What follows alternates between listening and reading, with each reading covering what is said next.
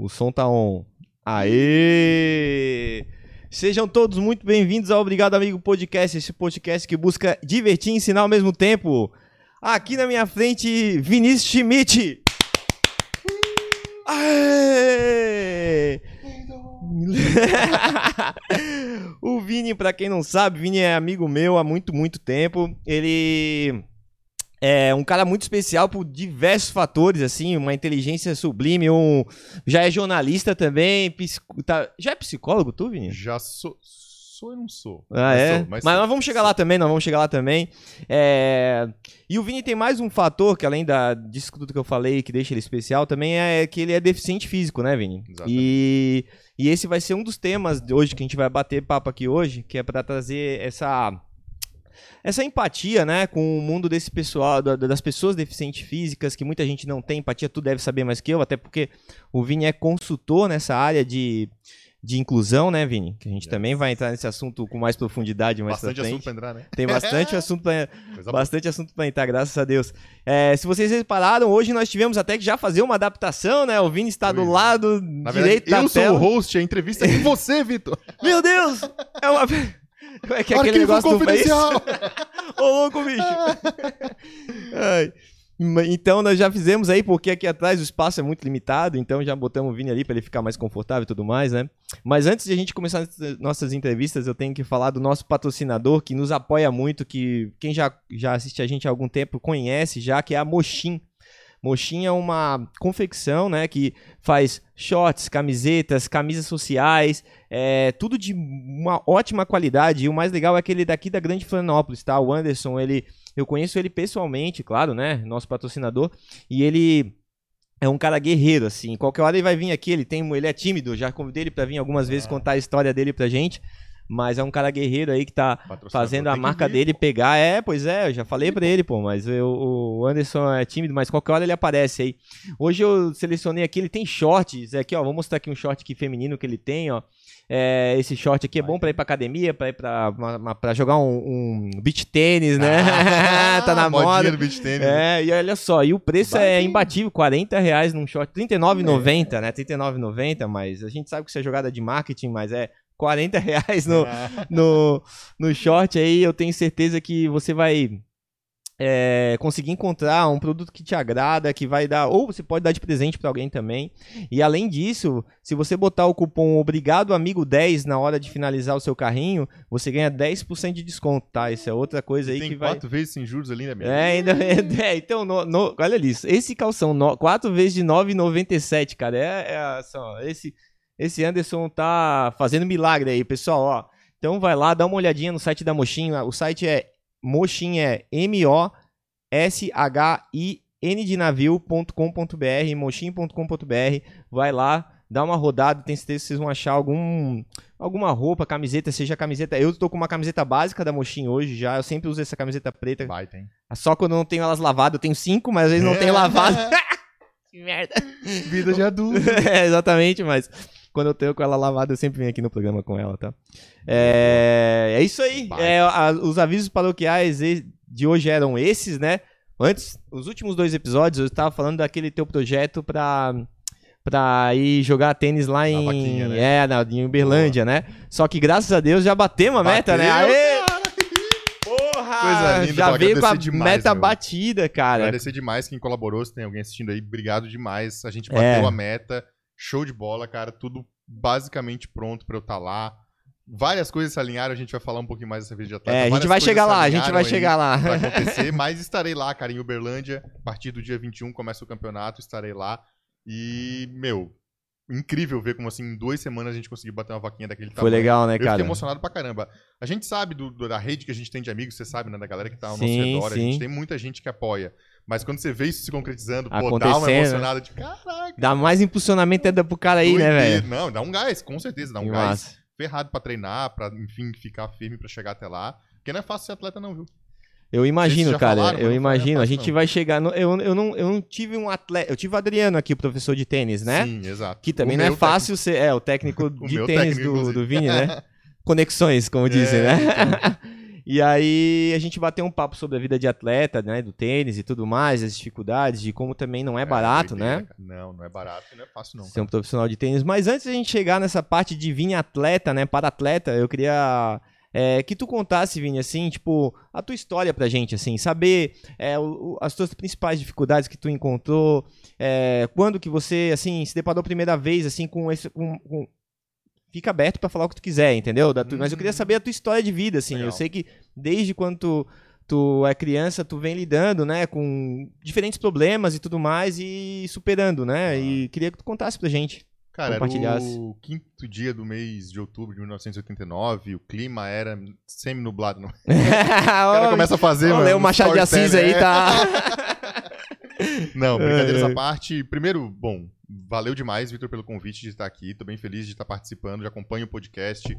Acho muito legal essa tua empreitada de estar começando a entrar nesse mundo tão legal do podcast. Acho tu um cara muito criativo, Valeu. muito disposto, muito bem humorado, e são todos elementos que dentro do mundo do podcast funcionam super bem, né? E aí começar a apresentar essa galera que, né, teoricamente desconhecida, né? A tá Exato, exato, redor, exato. galera muito, já passou muita gente muito massa, muito foda aqui nessa mesa, então também um orgulho pra mim de estar aqui compartilhando esse momento contigo. Oi pra todo mundo, eu sou Vinícius, como o Vitor já disse, sou jornalista, sou psicólogo, sou consultor de diversidade e inclusão, sou paratleta, sou nerd, Nerd. gamer, doidão. Aham. Tava acompanhando o Campeonato Brasileiro de League of Legends antes de vir pra cá, emoções fortes, então sou nerdão também.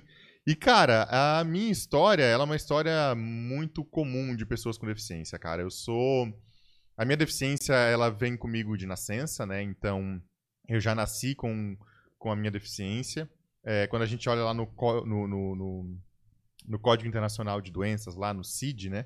Na categoria, categorização internacional de doenças, tá lá a artrogripose, o número do CID não vou lembrar ainda, mas tá lá. É a, teoricamente a síndrome que eu tenho. E a gente pode falar um pouquinho sobre como a gente sempre, quando fala de deficiência, já busca qualquer. Ah, qualquer doença que te causou isso. Aham. E aí tem uma discussão bem forte aí de já perceber deficiência como doença. Pois é, É um eu, debate bem. eu tinha. Hoje eu tava pensando sobre a nossa conversa e eu pensei, deficiência é uma doença? Pra mim não, não, não parece uma Não doença, é porque uma ela não é um lance que te, Pode ser. que te não mata diretamente, entendeu? É que não a questão sei. é assim, cara. é- é, doença é tudo aquilo que afeta a tua saúde. A deficiência Uhum. não necessariamente afeta a saúde.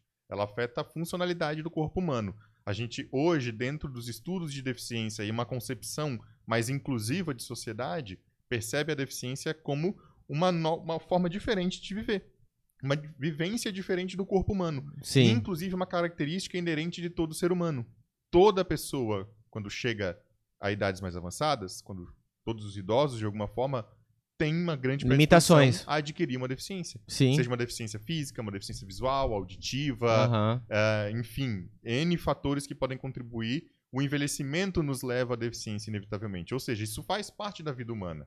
Uhum. E entender a deficiência como doença é já acreditar que a nossa condição de vida nos prejudica. Ou prejudica a nossa saúde, ou é um problema pra gente. Isso é bem interessante, porque durante a minha vida inteira eu sempre tive uma, pers- uma perspectiva de que a minha deficiência era um problema.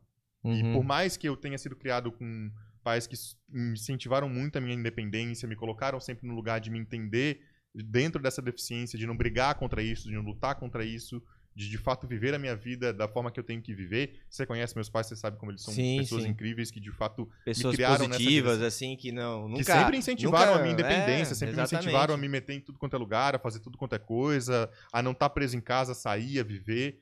Mas ainda assim a sociedade coloca muito nisso na gente, a gente se percebe e percebe em tudo quanto é lugar a dor de ter uma deficiência. O coitadinho, nossa, que pena. A pessoa que te aborda sempre te aborda com aquele olhar de pena, que, cara, é um dos piores olhares que você pode ter pra uma pessoa, um dos piores sentimentos que você pode sentir, é o sentimento de pena. Você ter pena de alguém. É mesmo, Isso- Vini? Tipo, cara, isso tu, tu tira- se isso sente, tira se a sente, essência. Tu te sente ruim quando tu sente alguém que tem pena Tira a tua ti. essência, cara. Tu- parece que você é, sabe, inútil. Parece que Aham. você não, não tem valor nenhum, sabe? Quando Entendi. alguém sente pena de ti. Isso não é só pra pessoa com deficiência, pra diversos momentos da nossa vida. Sentir pena de alguém é um sentimento muito ruim, cara. Muito ruim de a gente sentir, por mais que a gente não perceba. Parece que é, ai, coitado, vou tentar fazer alguma coisa. Mas ainda assim coloca a pessoa num lugar minúsculo, sabe? E comigo esse olhar era muito recorrente, principalmente de pessoas que não me conheciam, ou que Uhum. estavam começando a me conhecer. Esse olhar de pena, de poxa, ele tá numa cadeira de rodas, que difícil. Então, isso contamina muito a nossa própria Uhum. percepção, percepção de si. Eu digo nossa porque isso não é meu, isso é de toda pessoa com deficiência, cara. Que de alguma forma vai viver isso. Se a pessoa com deficiência está assistindo a gente de alguma forma e não viveu, parabéns. Você teve um privilégio gigantesco na vida. Que a grande maioria das pessoas com deficiência vive isso. E durante muito tempo da minha vida, eu me percebi assim. E faz pouco tempo, se contar toda a minha vida, que eu não me percebo dessa forma. Foi entrar na psicologia, foi entender os estudos da psicologia em relação à deficiência. Ah, tem isso, não tem nessas Tem- áreas aí. tem Legal. muito- e muito forte, inclusive. A psicologia é uma das grandes frentes que estuda a deficiência de uma forma humanitária e de uma forma inclusiva. Legal. Porque a medicina estuda, mas a medicina estuda É mais pra resolver, né? Mais pra É, resolver, tipo assim. E a gente pode discutir isso também, porque Aham. resolver o quê? Entende? Sim, sim, a sim. minha própria experiência fala muito disso, cara. Foi até curioso. Eu fui no ortopedista nessa semana agora. Exame de, de rotina. O ortopedista que fez minha, minha última cirurgia, que foi uma cirurgia de coluna bem séria. E eu tenho que fazer recorrentemente consultas com ele, de 5 em 5 anos, pra ver se tá tudo ok, porque eu tenho duas hastes ali na minha coluna que Aham. seguram a minha coluna reta. E qualquer problema que dê ali pode ser um problema sério pra mim. Então eu sempre faço Que ainda é parte. consultas. Coisa, área nervosa ali, né? É, enfim, é Deve muito ser perigo ali. sensível que ali, tem, né? E aí eu fui lá e comecei a lembrar dos meus processos cirúrgicos, de como foi a minha infância e como eu sempre busquei justamente isso, cara. Mudar o meu corpo pra me adequar àquilo que eu precisava fazer. Então vou te dar um exemplo bem simples. Uhum. Eu tenho um braço esticado e outro dobrado. Vou mostrar pra galera aqui. O braço dobrado não era dobrado. Os dois eram esticados. Foi um processo cirúrgico que eu fiz Tá. pra tentar soltar, porque a artrogripose, como é que ela funciona? Ela, ela é, retira a produção de alguns músculos do teu corpo, então tem alguns músculos que eu não tenho, Aham. mas principalmente ele enrijece as articulações. Ou seja, eu não consigo dobrar o braço, eu não consigo Ah, esticar ele, a perna. ele limita também a articulação, não é só muscular. Principalmente a articulação. O muscular ele nem é Ah. tão efetivo. E sendo para-atleta, eu tô descobrindo muito isso, que tem muita funcionalidade que eu não tinha, porque eu nunca tinha, de fato, colocado aquele músculo para agir. Colocando, ele vai E tu tá funcionar. descobrindo músculos novos aí que tu não sabia? Tô descobrindo músculos novos, principalmente, também. principalmente através da dor. É sempre através da dor que o cara descobre. É né? verdade, é É, verdade. muito doido. Mas. Então, eu fiz uma cirurgia pra soltar poder dobrar. a articulação e eu saí do, do, do centro cirúrgico com meu braço dobrando. Eu não conseguia dobrar ele, mas alguém mexendo, ele dobrava e esticava. Inclusive, Uhum. foi a primeira vez que eu consegui tocar meu próprio rosto. Foi um momento bem legal. Pô, primeira legal, hein? E, e aí ele enrijeceu nessa posição. O que que eu quero dizer com, com tudo isso? Assim, que eu mexi o meu corpo para ganhar um tipo de funcionalidade para eu conseguir fazer algumas coisas, que é escrever em cima de mesa. Eu tinha que jogar minha coluna para trás para jogar o braço em cima da mesa para escrever. Aham. Ganhei um problema de coluna por causa disso. Tenho uma hiperlordose Ah, por causa disso. É, Então essa cirurgia, tinha ela me aqui. deu uma funcionalidade. É, exatamente. Jogar para trás. Jogar pra... Pá, É. aí sentou em cima da mesa. Isso. Entendi, E aí e ficar com a coluna pra trás, né? Enquanto ela tá com a mão na mesa, forçada, né? assim. Forçando, exatamente. entendi. Então, assim, a cirurgia foi positiva pra mim? Foi. Mas hoje, entendendo mais sobre a perspectiva de inclusão, por que, que eu não pensei em um recurso que eu não precisasse fazer uma cirurgia? Mas que eu mudasse a altura da mesa. Que eu Jogava tivesse uma mais mesa pra que baixo, estivesse né? em cima da minha perna. Mais pra baixo, né? É. É, Então, assim, eu me adequo à mesa alta e faço uma cirurgia, um processo violento, sim. uma anestesia geral que me coloca em risco. Toda anestesia geral é risco. Então, eu tive risco, sim, dentro da cirurgia. Um pós-operatório que foi terrível, eu peguei infecção. Eu não lembro desse pós-operatório, eu tenho zero memórias dele. Certo. Porque eu Quanto- tinha que Qual a idade que tu tinha quando tu Eu fez? tinha 12 anos, eu 12 acho, anos? cara. É, eu não tenho nenhuma memória porque eu peguei uma, uma infecção no meu cotovelo Aham. e eu tinha que fazer fisioterapia com a infecção. Eu gritava de dor, gritava que todo mundo no hospital me via. Uhum. De tanto que eu gritava de dor. Eu tenho zero, eu sei disso porque minha mãe conta. Eu tenho zero Será que memória. foi um trauma que apagou, Com assim? certeza, É? com certeza. Mas é um trauma que eu também não quero mexer, deixa ele lá, eu não Deixa- lembro. Mesmo. não quero- Psicólogo aí, se vira aí. Tu que se vira, eu não É, vou meter nisso. Não me faz muita diferença na vida. Aham. Mas assim, é, então. É um processo muito violento no corpo. Aham. Muito agressivo contra o nosso corpo. Pra fazer a gente se adequar ao ambiente. Hoje, entendendo a perspectiva de inclusão, eu digo que o ambiente precisa se adaptar. E não que processos cirúrgicos não sejam positivos, porque esse ganho de funcionalidade também é um ganho de independência, querendo ou não. Tem processos cirúrgicos para pessoas com deficiência que dão mais independência para a pessoa. Certo. E isso é super positivo. Só que a gente precisa equilibrar só o processo médico, só o olhar biológico da coisa, coloca todo o peso da deficiência na gente. E o peso da deficiência não é só nosso. A deficiência também está nos ambientes, que não Uhum. estão preparados para receber a gente. Isso eu estou te explicando de forma muito rasa, um conceito bem complexo e fundamental das teorias de inclusão de pessoas com deficiência, que é a diferença entre o modelo médico de deficiência e o modelo social de deficiência. O modelo médico vai dizer justamente isso: a deficiência está no corpo, é no corpo que eu vou mexer. Então nós vamos fazer cirurgia, nós vamos fazer terapia ocupacional, fisioterapia, tudo para tentar fazer essa pessoa ter mais funcionalidade e conseguir se adequar ao mundo. O modelo social vai dizer por que fazer isso tudo, fazer a pessoa com deficiência passar por isso tudo sozinha e a sociedade não mexer um dedo para incluir essa pessoa. Então vou trazer um exemplo bem simples. Eu poderia fazer uma cirurgia e eu, foi me dada essa opção para esticar minhas pernas. Minhas pernas são dobradas, eu poderia estar com elas esticadas. Não era garantia que eu conseguir movimento, até porque as minhas articulações são bem enrijecidas. Aham. Então eu provavelmente não ia conseguir movimento. Mas eu podia ter a perna esticada, poderia ficar em pé e junto com muletas, com outros aparelhos, conseguir caminhar. Certo. E aí, conseguindo caminhar, eu poderia, por exemplo, subir uma escada, que hoje eu não consigo. Uhum. Sozinho, no caso, né? Aham. Mas para que, que eu preciso subir uma escada se uma rampa me serve? E eu não preciso passar por nada desse processo. E eu consigo a mesma coisa. Subir um lugar que eu quero chegar, mas tendo uma rampa ali, ou tendo um elevador, alguma coisa assim, eu consigo acessar. Então, assim, de um lado é um processo super difícil, super violento, super agressivo, para eu conseguir fazer uma coisa que uma simples rampa me resolve. Então, a lógica do modelo social vai justamente dizer isso, que a deficiência não está no corpo, está no ambiente. A gente, as pessoas com deficiência não estão nos ambientes porque os ambientes não estão nada preparados para receber elas. E esse preparo não é um preparo que beneficia só a pessoa com deficiência. Recursos de inclusão recorrentemente têm impacto para muita gente. Então, a, a mesma rampa que eu citei pode ser importante para gestante, que está nos últimos meses de gravidez e usando uma cadeira de roda, para pessoa idosa, que utiliza uma cadeira de roda. Tem benefícios paralelos, né? Para pessoa. Não, não são tão paralelos, cara. Quem quebra um pé e precisa Aham. entrar num hospital, usa rampa. Por isso que um hospital tem uma rampa. Então, são recursos que eles também impactam a nossa vivência como sociedade de forma geral, porque a deficiência está presente na sociedade de forma geral. Seja temporariamente, com coisas que a gente pode sofrer, com tratamentos que a gente pode fazer, seja em diversas fases da nossa vida, por diversos motivos Idade, como por exemplo, já deu, né? idade, gestação para mulheres, Aham. por exemplo. Ah, um acidente que eu sofri, adquiri uma deficiência, isso ocorre muito também. Não estou falando só de deficiência congênita, mas adquirida também. Então, é uma gama bem grande de pessoas que é impactada por isso. A última pesquisa do IBGE traz cerca de 18%, 15, 18%, entre 15 e 18% de pessoas com deficiência no Brasil. De toda a população brasileira. Quantos por cento? 15 a 18%. 15 a 18 é bastante, na real. É muita gente, É, bastante, cara. É Com algum nível de gente deficiência. Com algum tipo de deficiência. E Isso inclui, tipo, por exemplo, o quê? Além da deficiência, por exemplo, motora e tal. É, A é- gente fala hoje, cara. Só, só pra eu entender mais ou menos o que que ó, entra, a né? gente fala de deficiência auditiva, Entendi, tá. O cego tá Deficiência- nessa, ou... deficiência auditiva, deficiência surdo. física, deficiência visual, deficiência psicossocial, que inclui autismo, alguns transtornos psicológicos também, como esquizofrenia, é, bipolaridade, etc. Aham. deficiência intelectual, deficiência múltipla, que é a intersecção de algumas deficiências, e mais recentemente a gente adicionou a surdo-cegueira como uma deficiência própria e não uma deficiência múltipla. É um tema bem interessante, inclusive, de de falar, porque é muito recente.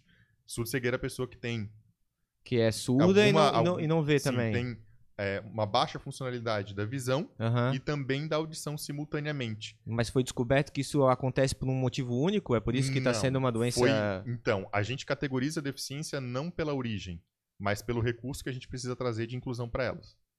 A gente agrupa as pessoas com deficiência visual porque os recursos de inclusão que a gente vai trazer para elas são São similares. similares, tá, tô, enten... Então, tô, tô o que eu entendendo. preciso fazer para essas pessoas para incluir É meio elas, de fora pra dentro, então. o que eu faço é, o que eu faço para uma delas, possivelmente vai impactar várias. Mas, por exemplo, o piso podotátil para mim que tem uma, pessoa- uma, uma deficiência física não faz diferença. Aham. Então é um recurso para deficiência visual, não é um recurso para deficiência física. A gente, de novo, a gente olha para o ambiente e como que a gente mexe nele, e não para a pessoa, e não para o corpo. Então a deficiência visual é o agrupamento de pessoas que utilizam recursos relacionados à visão para serem incluídas no ambiente social. Não, legal. Eu, eu acho interessante essa perspectiva, porque ela traz um, é, uma coisa que enxerga além do óbvio, né? Porque o primeiro óbvio é sempre tu adaptar o corpo ao ambiente. É, é- é a coisa assim que, se- sem pensar, a pessoa pega assim e faz, entendeu? Uhum. E provavelmente por isso que muitos já fiz, como tu, já sofreram é, cirurgias, né? Pra se adaptar aos ambientes, etc, né?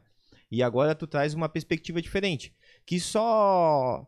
Que, que, que o que eu vejo, assim, é que dá pra ter um equilíbrio, né? Dá- às vezes uma Com intervenção. certeza. Tu até comentou isso no início, né? Uma Isso. intervenção cirúrgica, ela é. Tem- Ela, tem, ela, a sua função. ela- certeza. é, ela pode Pra dar mim, uma- Ter o braço dobrado, cara, trouxe um, um leque de possibilidades novas de coisa pra fazer que foram muito boas, sabe? Certo. Mas teve cirurgias que eu fiz que tiveram zero resultado pra mim. E eu simplesmente entrei Que na só foi uma violência só. É, cara. Não, Só é. foi um, sabe, uma experiência horrível que me deu, não me trouxe nada. Porque é isso, porque muitas vezes o processo cirúrgico para deficiência Aham. vai ser um- uma experimentação, cara.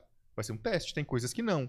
Por exemplo, um dos processos cirúrgicos mais comuns, implante coclear para pessoas com deficiência auditiva, para que elas Uhum. consigam ter alguma capacidade auditiva.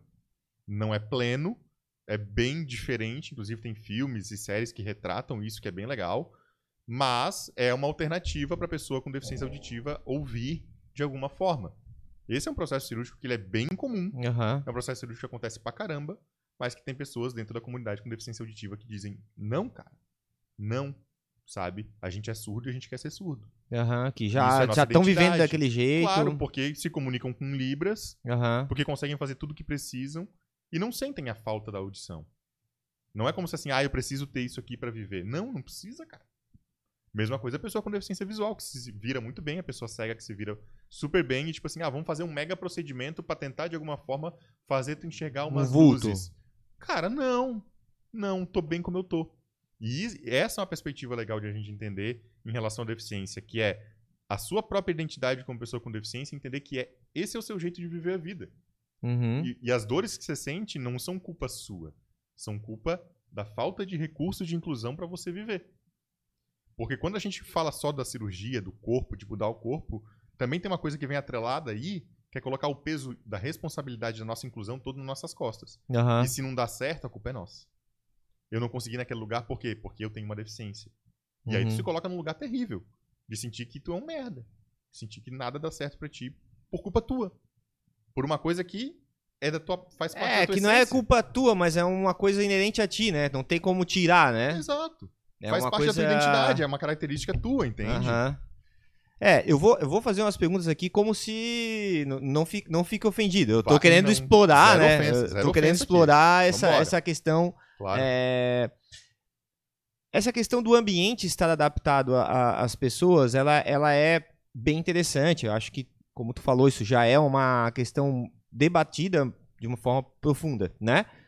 Mas eu vou trazer aqui porque eu nunca debati essa parada, entendeu? Bora, então eu vou vambora. trazer aqui as minhas dúvidas. Por exemplo, é, temos aqui é, cego. é, vou dar um exemplo de deficiência, né? Cego, o, o surdo e o deficiente físico cadeirante. Uhum. Então, é, se tu olhar, os ambientes nenhum é preparado para essas três deficiências. Uhum. E aí o que acontece? A minha pergunta é assim: como que a gente vai fazer para criar uma empatia das pessoas pra, pra, porque no, no final das contas, Vini, é assim, ó, se a pessoa tem um cadeirante na família, começa a entender a importância Uhum. disso. Uhum. Concorda comigo? Claro. É, ter, ter alguém na família é sempre mais fácil pra pra trazer. É é por isso que eu digo que a convivência das pessoas com pessoas de tudo quanto é tipo, assim. A, Claro. a a di- como é que fala? A diversidade. A diversidade ajuda todo mundo a se entender melhor e todo mundo crescer junto nessa. Porque estamos no, plane- nessa nave planeta Terra aqui. Uhum. Só que assim. Agora eu vou olhar assim pela perspectiva econômica, porque eu trabalho com negócios e a gente sempre tem essa, essa, essa, essa coisa que tem que ficar de olho assim. É, claro que em casos de é, empreendimentos grandes e tal, tu consegue é, colocar assim, ah, tem que ter um elevador, beleza, porque dentro da, daquela do, do, do, budget, como é que é? Falando em inglês aí as paradas, É, dentro do orçamento do, do, do empreendimento, tu consegue colocar um elevador é, adaptado e tal. Mas e pequenos negócios, cara? Porque eu já tô, acho que, pulando alguns passos, tá? uhum. Mas é, eu queria saber isso, isso de ti. De- Uhum. O que que tu pensa, assim? Porque pelo que tu tá me falando, deveriam se ter políticas sociais, políticas públicas, Públicos. que, que, que é, en- ensinassem, educassem as pessoas a ter essa empa- empatia e, e, assim, em alguns casos obrigasse, por exemplo, compulsoriamente, ou não. É, é, Sim. eu só quero saber. Não, não só deveriam existir, só quero como existem. saber. Existem, o existem. Brasil tem um dos, um dos aparatos legais mais bem fundamentados para a inclusão de pessoa com deficiência. O que não existe é fiscalização. Aham. Mas com certeza o nosso aparato legal, se você pegar a lei brasileira de inclusão, ela é absolutamente categórica naquilo que tem que ser feito. Ela não é categórica no formato, mas no que tem que existir de recurso de inclusão. Porque o que, que acontece? A lei brasileira de inclusão, ela tem um caráter constitucional, tá? Ou seja, ela tem como perspectiva base da essência da constituição da nossa sociedade nacional. E com esse caráter, ela ganha um peso de entender que sim, cara, tudo que está disposto ali é parte obrigatória do desenvolvimento público para qualquer cidadão. Não é nem para qualquer empresa, para qualquer cidadão. O respeito à pessoa com deficiência, a, o- a não aplicação do capacitismo nas relações sociais e nas relações infinitas que existem, educacionais, de O que, que é o capacitismo? O capacitismo é o preconceito contra a pessoa com deficiência. A gente fala de capacitismo que a gente fala o quê? Da lógica de que É, tipo um racismo, só que é a lógica de que a capacidade é o, o, o meio pelo qual a gente valoriza as pessoas dentro da sociedade. Se você não é capaz, você não deve pertencer a ela. Aham. Mas definir o que é capaz por si só já é bem, Bem, controverso. É. Entende? Aham. Mas é isso, assim. Ah, você não consegue andar, você é menos que eu. Uhum. Resumindo muito a lógica do capacitismo. Como você citou, como se fosse o racismo, só que quando a gente fala de pessoas com deficiência. Nessa mesma lógica do preconceito que a gente vivencia, né? Aham. Como que isso nos impacta. Mas isso tudo é constituinte da nossa sociedade. Ou seja, tem valor constitucional a lei brasileira de inclusão. Por que eu estou dizendo isso? Porque lá ela fala sobre acesso pleno a todos os lugares e direito à educação, à saúde, à vida e garantia de autonomia. Esse é o principal ponto que pega quando a gente fala de inclusão na minha perspectiva, tá? Obviamente tem outros pontos que pegam, vou falar um deles em específico, o direito à vida. Saiu o Atlas da Violência de 2019, lá em 2021, saíram os dados referentes, análises dos dados referentes a pessoas com deficiência. Aham. A cada hora foi registrada uma violência contra uma pessoa com deficiência no Brasil. A cada hora? E. Dessas, 65% foram dentro de casa. Ou seja, a gente está trancado dentro de casa e a gente está sendo violentado Pelos morrendo. próprios, próprios familiares? pelos próprios familiares. Que é a maioria dos casos, provavelmente, né? Então, assim, o direito à vida nos é negado bastante, bastante. E a gente pode falar um pouco mais sobre isso, mas eu quero focar nessa parte da autonomia, porque vai di- diretamente ao encontro do que tu tá comentando. Do que eu tô, aham. É onde eu Que quero é- chegar. A nossa autonomia, ela prevê recursos de inclusão que nos permitam estar nesses espaços. Pô, mas e o pequeno negócio? O pequeno negócio precisa ser inclusivo para todo mundo? O pequeno negócio precisa ser inclusivo para o público que ele atinge. Todo negócio tem que ser inclusivo para o público que ele atinge.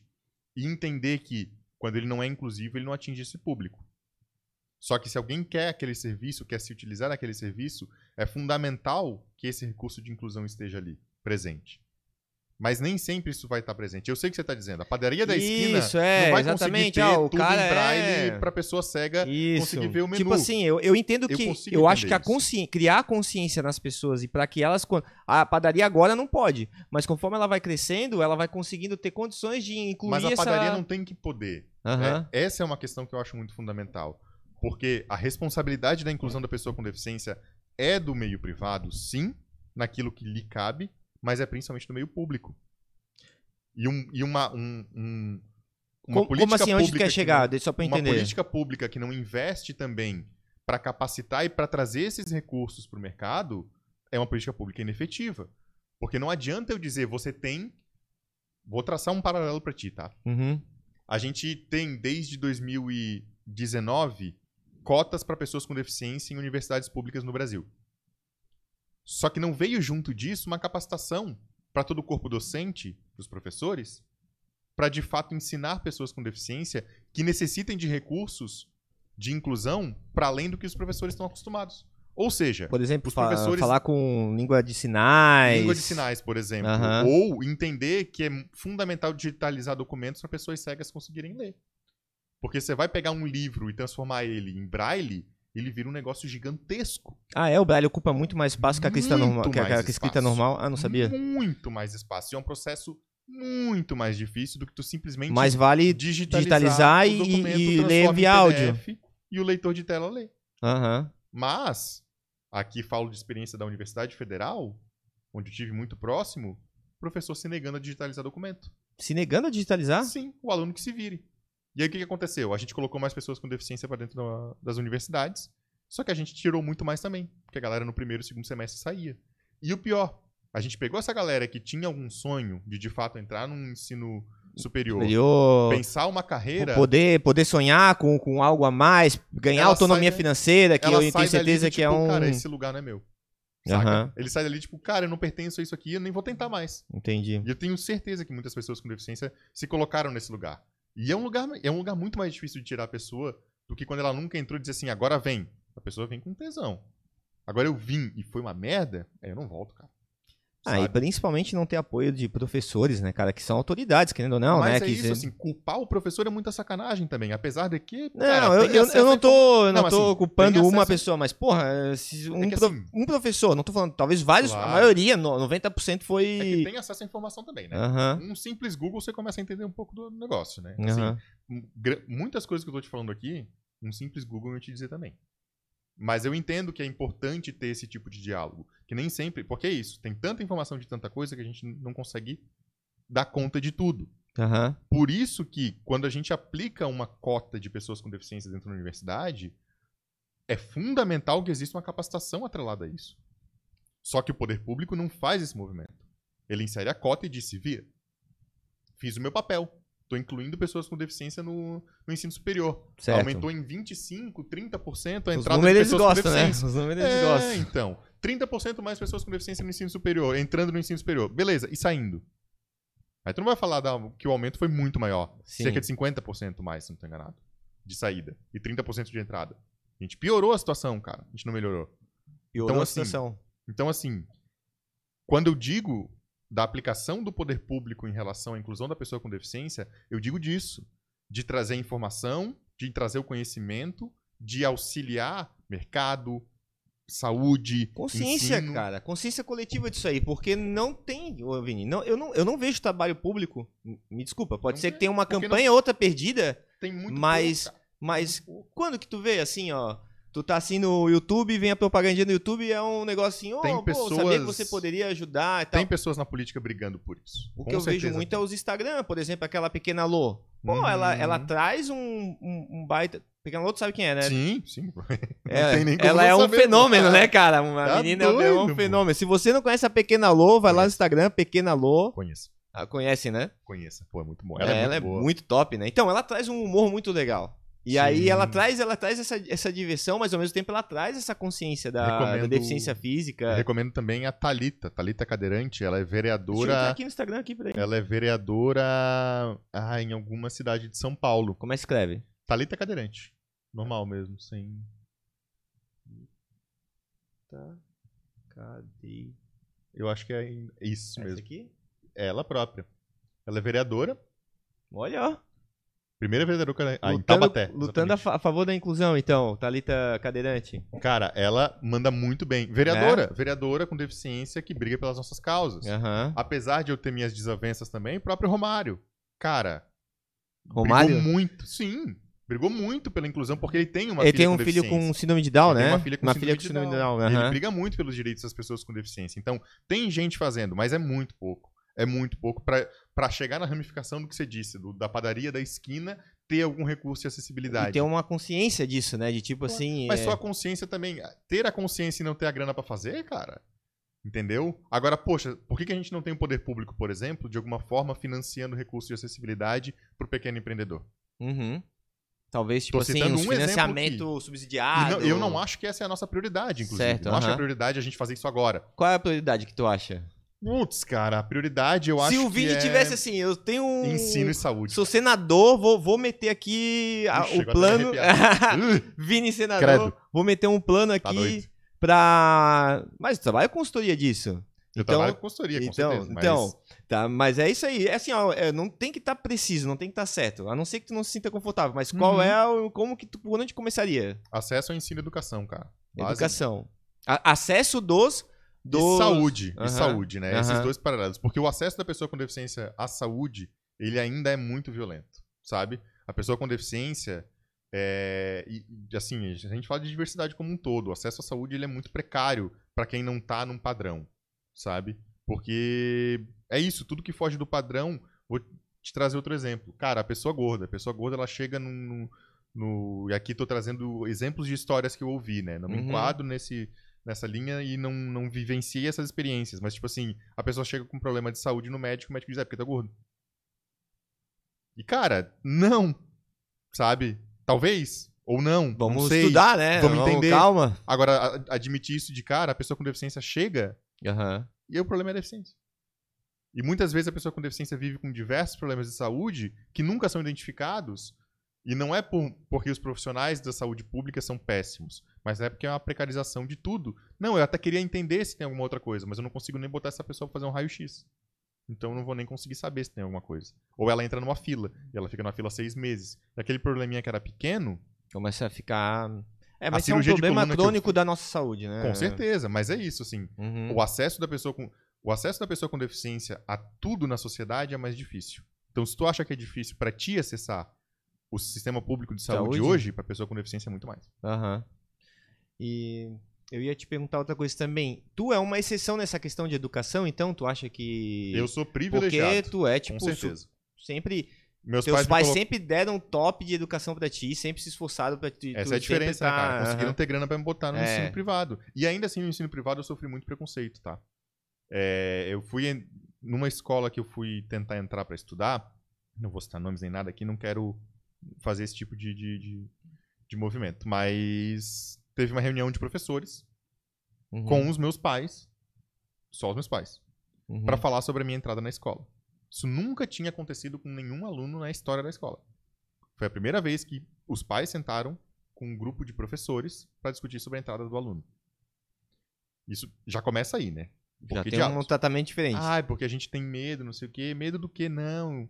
A gente tá com medo de que possa acontecer alguma coisa, não vai acontecer nada. Aí uma professora perguntou: e se teu filho rodar? Minha mãe, se meu filho rodar, eu dou um tapa na cabeça dele, esse idiota. filho rodou.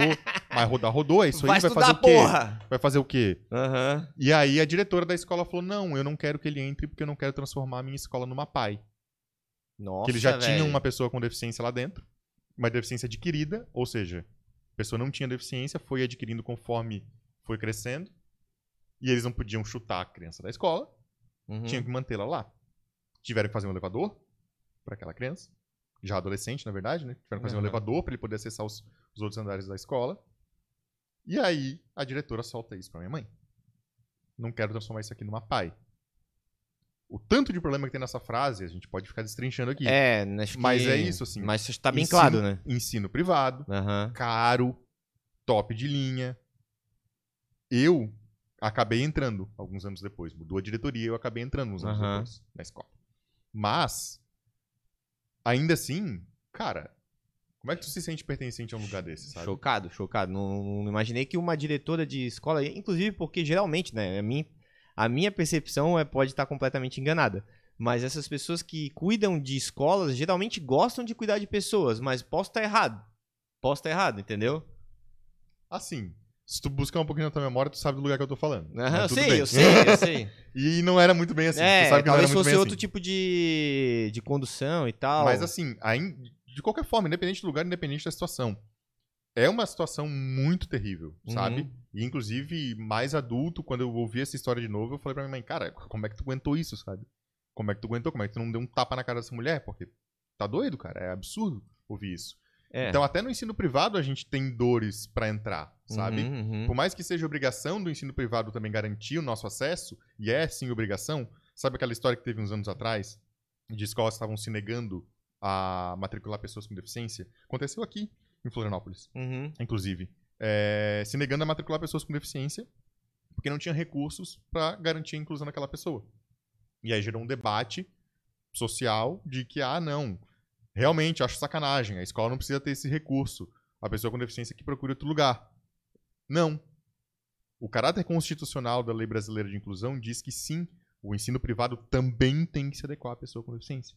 E tem que dar recurso. E não pode negar matrícula. E isso dá processo. E esse processo é o processo mais fácil de ganhar da vida. Aham. Porque está literalmente descrito na lei.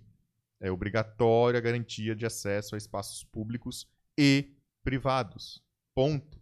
Não tem discussão. Ah, mas é o meu lugar e eu não quero que entre. Então não viva nessa sociedade. Então vai para outro país. Porque nesse país aqui, o nosso acordo social é que isso tem que acontecer. É isso que quer dizer o caráter constitucional. É dizer que nós, como sociedade, perante a essa Constituição, concordamos que isso aqui tem que acontecer. A inclusão da pessoa com deficiência tem que acontecer. E a responsabilidade das instituições, públicas e privadas. Então é Uhum. simples assim. A discussão não existe de quem pode ou não incluir. Todo mundo tem que incluir, acabou. Não tem discussão. Não tem debate. Mas isso foi um debate. E um debate bem forte, inclusive Aham. com a, com a associação de escolas se juntando para contestar isso, até que chegou na mão de um juiz que simplesmente disse: gente, vocês estão discutindo uma coisa que não faz sentido. Vocês estão errados. Acabou. Ponto. Mas enquanto foi debate social, isso aconteceu por bastante tempo. Uhum. Então, cara, ensino público, ensino privado, saúde pública, saúde privada, onde quer que seja, a gente tem dor para acessar. Só que essas duas coisas, educação e saúde, cara, é fundamental. Simplesmente fundamental. São as que tu priorizaria essa reforma, vamos dizer assim, do, da, da atual infraestrutura que hoje existe, né? Na- não só a infraestrutura, mas também a questão de cultura, né? De influenciar Claro. isso, de né? consciência, de conscientização, de capacitação. E é isso, cara. Eu entendo que muita gente não, não entende quais são os tipos de deficiência, qual é a vivência dessas pessoas, melhor forma de incluir. Inclusive, tu falou de Instagram, já trago aqui em primeira mão. Amanhã eu tô lançando um Instagram, Opa! arroba sobre PCD, Não dá pra seguir já, não? eu vou... Ainda não. Não dá? Mas que... Mas já registrasse o endereço? Já tá tudo registrado. Senão tudo tem algum bonitinho. aqui, tá ligado? Não, não, tá tudo bonitinho já. É só porque Tá, a gente massa, não lançou massa, mesmo. Massa, legal, legal. Mas amanhã eu tô lançando onde eu vou começar justamente a falar sobre isso, essas coisas que a gente tá falando. Aham. Legal, Porque- tu vai dar aqu- aqueles curtos que ajudam. Porque isso também é uma forma de educar, entendeu, Vini? As pessoas compartilharem isso daí. Eu acho que essa ferramenta. Até o TikTok tu vai ter que fazer daqui a pouco, tá? Porque, né? Vai ter que fazer TikTok, cara. Não, Vai ter que fazer não dancinha. consigo. Inclusão. Não! Tem que Mas o que acontece, cara, é que assim, tem muita gente, você, você citou, e cara, eu posso citar várias pessoas aqui pra vocês dentro das redes sociais que são incríveis produzindo conteúdo. Legal. E são, o Ivan Baron, por exemplo, ficou muito famoso, foi no programa da Fátima Bernardes, é um cara. Ivan incrível. Baron, Não conhece o Ivan Baron? desconheço. Cara, ele é Eu não- incrível também, muito legal. É, pessoa LGBTQIA, pessoa com deficiência, então tem uma interseccionalidade muito legal também. O Ivan Barão é incrível, cara. Ele é o que que ele é? Ele é cego? Ele, não, ele tem deficiência física. Ele teve paralisia cerebral. Ah, ele também é, trabalha com inclusão, então. Exatamente. Legal, aí, legal. Acontece? É, toda essa galera que fala de Uhum. deficiência, normalmente a galera fala de vivência. O que eu quero dizer? Conta as suas histórias, as suas experiências. Algumas delas contam coisas além disso. O Ivan, por exemplo, fala bastante. O Vitor de Marco, outro cara bem legal também, que fala sobre deficiência de uma forma um pouco mais conceitual. Mas eu sinto muita falta das coisas justamente que eu te trouxe aqui. Por exemplo, sabe qual é a diferença entre modelo social e médico? Cara, essa diferença ela é muito importante para a inclusão de pessoas com deficiência. Pra gente compreender também o ponto de vista também, né? Pra gente co- compreender por que, que a gente tá fazendo isso. Porque são Da pontos de que a vista gente tá diferentes. são partindo? pontos de vista diferentes. Muito diferentes. Que Aham. mudam muito a forma como a gente age. Então, eu sinto muita falta desse conteúdo presente nas redes sociais. E o meu objetivo com esse Instagram é isso. É trazer esse conteúdo de uma forma acessível, em uma linguagem fácil de compreender, mas que eu consiga trazer um pouco mais de teoria. E eu sei que quando eu falo teoria, muita gente se arrepia. Mas é importante, cara. Tu falou do meu trabalho de consultor. Eu sou consultor do mercado de trabalho. Eu trabalho Aham. com organizações, principalmente empresas de tecnologia. É da onde eu vim, é onde eu me criei nesse trabalho e é onde eu de fato consigo aplicar o meu melhor. Mas eu trabalho com organizações como um todo. Legal. É, eu vejo muita gente com trabalhando, por exemplo, inclusão de pessoas com deficiência no mercado de trabalho, recrutamento de pessoas com deficiência, e chegando pra mim falando assim, Vini, eu tô com problema de alcançar pessoas com deficiência. Eu preciso ampliar a minha rede de pessoas com deficiência que conhecem a minha empresa.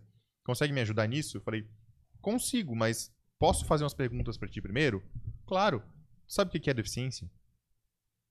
A pessoa trava na minha frente. Eu falei, cara, se tu não sabe nem o que é isso, a gente não vai conseguir começar a É trabalhar. que a gente imagina que sabe, né? Mas daí tu vem com essa pergunta, talvez tu, Tu traz uma que é dúvida. deficiência? Deficiência pra mim é, um- é alguma. Vamos lá, vamos definir defi- deficiência, né?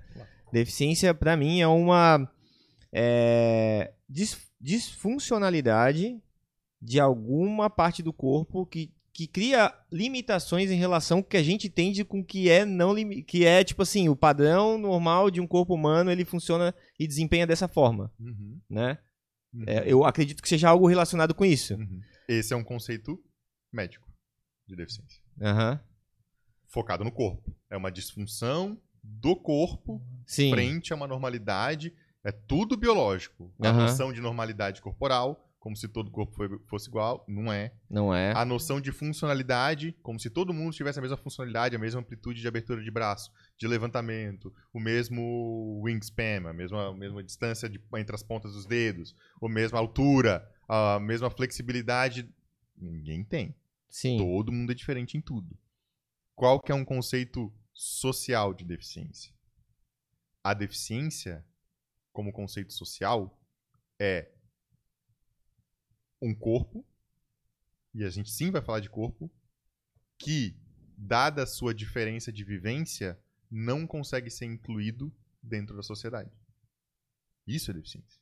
Repete pra mim, por favor. A deficiência é um corpo que, dado a sua varia- variação, variedade de funcionalidades, não consegue se incluir numa sociedade. E numa sociedade que é limitante nos seus recursos. Ou seja, a deficiência não é minha. Eu falo que eu tenho uma deficiência, mas de fato a minha deficiência ela só se manifesta quando eu não consigo acessar um lugar. Quando eu não consigo fazer uma coisa. Porque se eu conseguir fazer tudo que eu preciso, onde é que está a minha deficiência? Se eu consigo fazer tudo que eu quero, a minha Certo. deficiência é o quê? Nada. Ela não existe. Uhum. Eu tenho um artigo no meu LinkedIn, que vai estar compartilhado no Instagram também, e é onde eu estou tirando parte de algumas informações que eu vou compartilhar ali, que eu falo justamente sobre porque, para mim, hoje, não existe deficiência. Eu não, o conceito de deficiência, para mim, ele é completamente social e construído socialmente. Se a gente não tem as barreiras, que é um outro conceito bem importante, mas se a gente não tem essas barreiras na sociedade, a gente não tem deficiência, cara. Então, assim, ó, quando tem uma rampa para acessar um, um prédio, quando tem no elevador botões onde eu consigo clicar, Uhum. quando tem uma porta automática para eu poder entrar na sala, eu não tenho deficiência nesse lugar, cara. Eu consigo fazer absolutamente tudo que eu preciso. Quando é que a minha deficiência aparece? Ah, isso aqui tá muito alto. Uma escada. E- e Só tem não- escadas, tem O acesso via botão do escada. elevador tá muito alto. Aham. Aí eu não consigo acessar. Por que, que eu não consigo acessar? Porque eu tenho uma deficiência. Mas será que a deficiência é minha mesmo? Ou será que se o botão estivesse embaixo eu conseguiria apertar e aí a deficiência não aparecia de novo? É, eu, Consegue eu, entender eu essa entendo, eu entendo. Eu, eu, assim, ó, pelo que eu tô entendendo do conceito que tu tá trazendo, ele é, é abstrato, porque ele traz a sociedade como a responsável por, por eliminar as, def- as deficiências das unidades humanas que nela existem, correto? Uhum. Trazendo assim para um, pra um- pra uma. re- Recapitulando o que, a gente, que eu tô aprendendo aqui, né? É, mas ao mesmo tempo, ela não, não faz a, a, a tua deficiência deixar de existir se o ambiente não estiver preparado para a tua de, para a deficiência, correto? Exato. Né? Então, a gente. é, o que eu vejo que é uma espécie de progresso mesmo. Acho que, acho que essa que é a palavra. É um progresso de, de, de construção contínua de fazer esses ambientes se tornarem mais Com adaptados pro, pro. Tô, tô tentando aprender aqui, tô, tô revisando os conceitos Perfeito. ensinados, E, né? tu, e, tu, e tu trouxe uma coisa muito importante, que é a perspectiva de que todo o desen- o desenvolvimento de inclusão de pessoas com deficiência, ele exige um nível de maturidade grande. Aham. Ele não acontece do dia pra noite. E essa é uma consciência dolorida pra gente, inclusive. De saber que a gente não vai ter as coisas que a gente precisa amanhã. Talvez não seja na geração, inclusive Talvez atual. eu não consiga tipo, viver é, isso. Tipo, um mundo onde Exatamente. as coisas estejam te recebendo mais melhor. acessíveis, mais inclusivas. contando, claro, contando que a tecnologia é um grande aliado, né? do- do- Total. da- da- é da- o principal, aliás. é um principal, ela barateia muita coisa também, né? Ela barateia ou ela tipo, customiza. cons- consegue levar mais isso pra vários ou como lugares. gosta o nosso querido amigo Thiago, ela escala. Ela escala. Como é que seria em inglês lá na galera do, do- dos Não, pô, moderninhos? escala, escala é uma. escala é uma Escalation. É, Mas o. Mas perfeito, assim, tipo. É um, é um progresso. É um progre... é um, é um.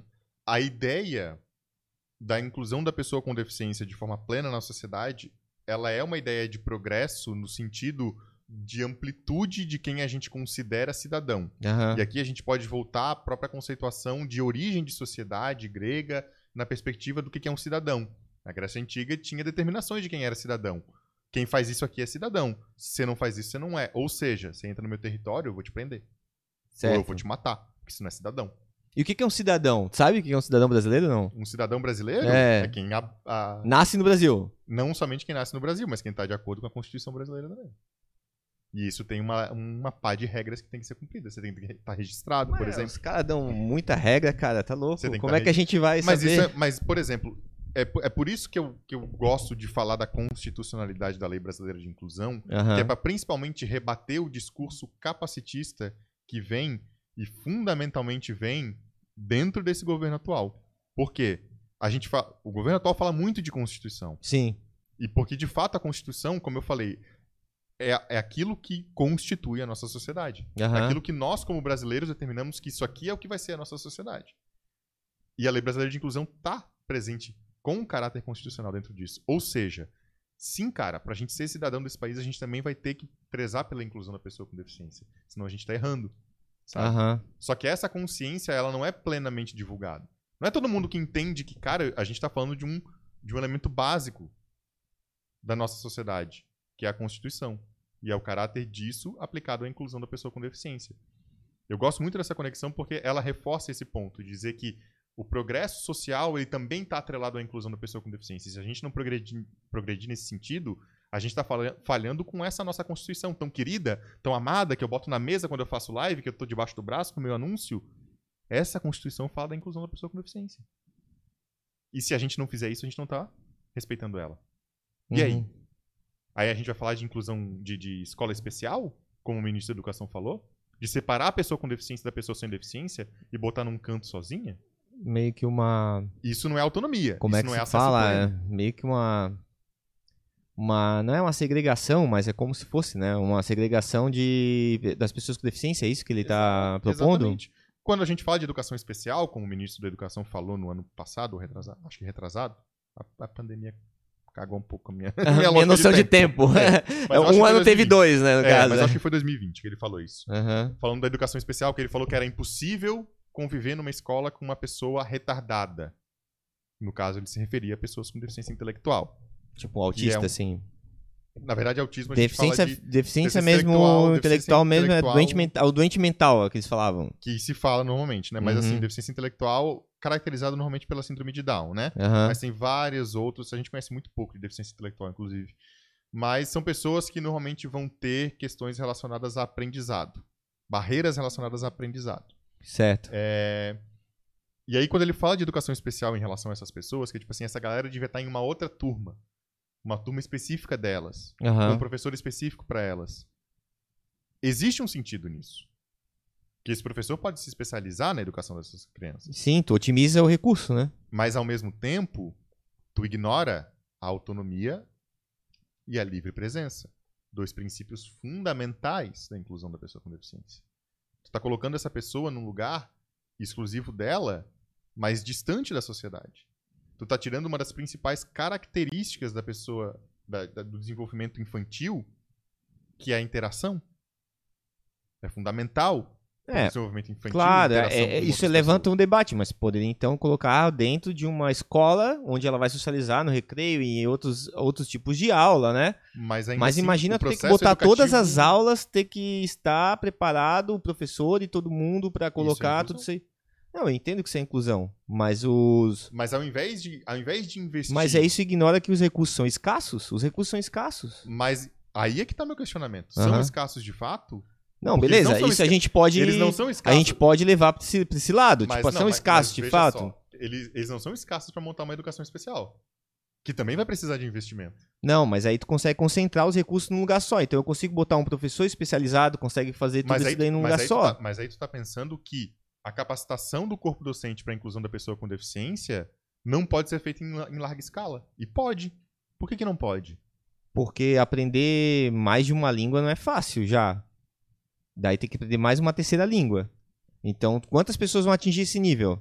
Entendeu? Mas, Tô, quanta- tô dando um exemplo. Tô dando Não, um exemplo. mas Tô- vamos pensar na formação Aham. docente, tá? No desenvolvimento de professores. Que se dá em qual espaço? Na universidade? Na universidade. Que tem o quê? Um curso de Libras. Sim. Aí ele não pode ter uma disciplina de Libras, então, professor. Ele pode. não pode. Pode. Pode. Ele não pode ter uma disciplina de pessoas com deficiência. Pode. Ele não pode ter uma capacitação em relação a quais os tipos de deficiência e os principais recursos de inclusão. Que se dá em um semestre, que foi o que eu tive na psicologia. Pode, né? Pode. E por que, que não tem? Aí eu não, não, não, não tenho. ente- mas Ah, não, eu entendo que não- não tenha consciência de Tu fazer isso. que não é uma questão de recurso? Eu. Eu entendo, mas quando eu falo recurso, não é só financeiro, Vini, tá? É, é tipo assim, realmente recurso humano. Tipo, porque muitos podem ter a cadeira, mas muitos não saem de lá sem, sem saber praticar.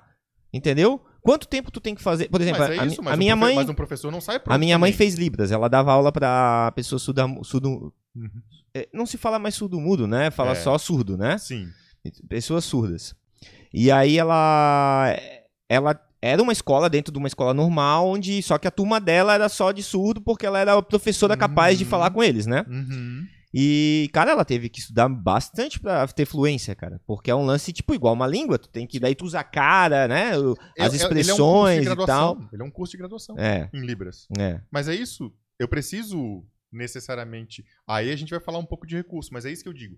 O recurso Eu- para gerar de fato a inclusão seria fundamentalmente o mesmo recurso para fazer escola especial. Sim, não, é, é que assim, ó, a gente tá debatendo já como que vai chegar lá. Mas eu entendo que dá pra otimizar a ponto de tu conseguir criar muito mais espaço do que hoje tem. Isso fato, Uhum. entendeu? Muito mais espaço do que hoje tem nas escolas, no coisa, que conforme a gente for progredindo como é, sociedade, como, como consciência, né, e tal, a gente vai conseguir chegar num determinado ponto onde isso não é nem mais pensado, entendeu? Simplesmente O acontece. problema é que a educação especial é ir pro outro lado. É ir contrário a isso. Sim, E quando a gente faz esse movimento e institui a educação especial, pra gente sair disso, o esforço vai ser muito maior. Esse é o problema. O problema não é, cara, a gente precisa amadurecer, evoluir, e por enquanto a gente vai tentar dar um jeito. Não, cara. A educação especial ela vai no outro, na outra maré. Ela vai contra a corrente da inclusão, excluindo a pessoa com deficiência, colocando ela num lugar específico. E aí eu te pergunto: o professor que vai dar aula para essas crianças com deficiência intelectual, ele vai de fato dar aula? Ele vai tentar ensinar? Ou ele vai ocupar o tempo dessas crianças com um monte de brincadeira e a criança de fato não vai aprender nada? E ela vai sair da escola como ela entrou, sem nenhum conhecimento. E vai pra casa, fica trancada em casa. Entende? Sim. A educação especial Sim, não é, um- garante. é um questionamento ela não pertinente. garante a educação. Sim, Porque não. é isso. Exatamente. Se não, se não tiver Às vezes só desse- garante, tipo assim, uma salinha aqui pra gurizada ficar lá e tal e não, Porque e não se aprender capacitar nada. esses professores de fato, o Concordo. ensino não vai acontecer. Então é isso, assim, a, a solução da educação especial ela foi uma solução que o Brasil já tentou. Nos anos 70, nos anos 80, e não conseguiu, e não deu certo. Aham. Por que, que não deu certo? Porque de fato não existia ensino ali naquele espaço. Ele virava um espaço capacitista, um espaço que dizia, ai, que bonitinho, o que eles Deixa esse- eles lá. o que eles conseguirem fazer é bonito. O Aham. resto deu. Porque Aham. eles não conseguem fazer nada mesmo.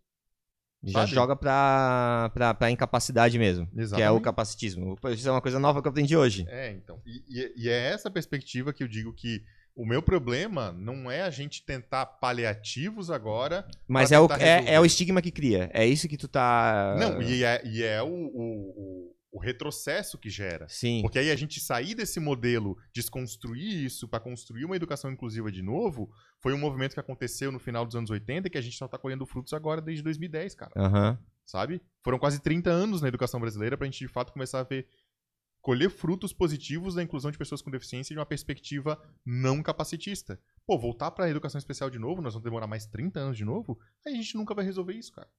Então não, a educação especial não é a solução porque ela, ela vai jogar a gente pro lado errado. A gente vai tomar a curva pro lado errado e pra voltar, cara, é voltar o caminho inteiro de novo. Todo um, um- uma evolução que teve no sentido de incluir mais as pessoas no De dia a dia das pessoas que, que, que, têm essas limitações também, mas não. Por exemplo, nem todo professor, dentro do seu, da sua formação no ensino superior, vai ter uma aula de Libras ou uma aula sobre deficiência, mas a grande maioria tem estágio Aham. com crianças com deficiência. Já é alguma coisa. Já. Se vira escola especial, não, eu não vou dar aula para especial. Ah, então não precisa fazer. Bum. Já destruiu uma gama de professores que poderia ter contato com pessoa com deficiência e não tem. Entendi. Por quê? Porque eu não vou trabalhar com especial, não preciso. Não é uma graduação que eu preciso fazer.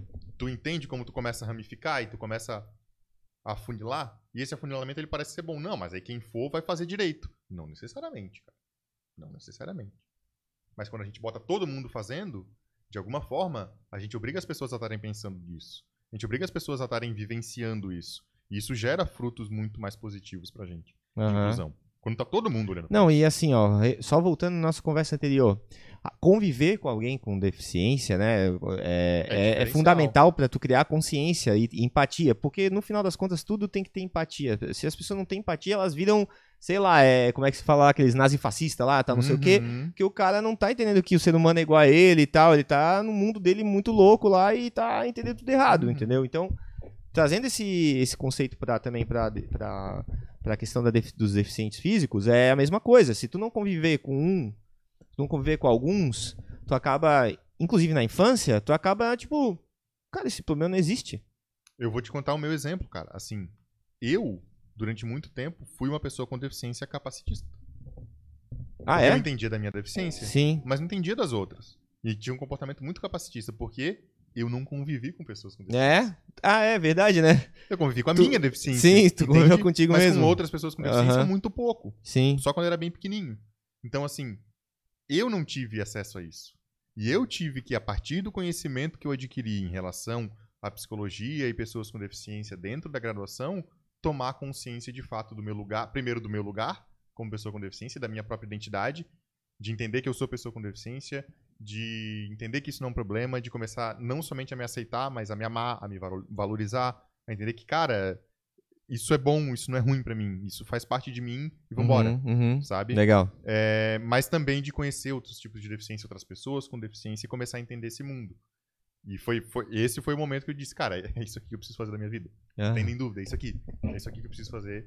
É, esse- isso- é aqui que eu vou mudar o mundo, né? é aqui que eu vou. Cara, mudar o mundo é uma ambição muito difícil, né, Vitor? A gente muda o que tá no nosso alcance. Mas é o que né? tu quer mudar. Mas independente disso, tu já tá mudando. É, exato, mas é isso, assim, né? Porque não não fala- quer dizer que tu vai girar o mundo É, todo, é mas, quando a gente mas fala a mudar chave... o mundo, bota um peso grande nas nossas costas. Não, mas assim, é uma chavinha que tu mudou aqui, velho. Claro, Entendeu? Claro, Esse total. podcast mudar três pessoas, cara, total, total. tu já E- te reverbera, velho. E você fala de, Entendeu? Você fala de uma, uma das coisas que eu acho mais importante, tá? Dentro de todo o processo de inclusão de pessoas com deficiência, que é a micropolítica.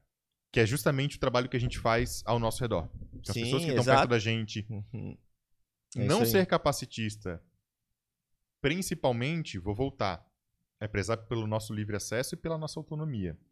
Então, pô, você tá assistindo a gente em algum momento do- da vida, você tá assistindo a gente em 2050, legal, show. você conhece uma pessoa com deficiência, não passa a mão na cabeça dela e diz, ai, coitadinha, nossa, querida. Conhece essa pessoa.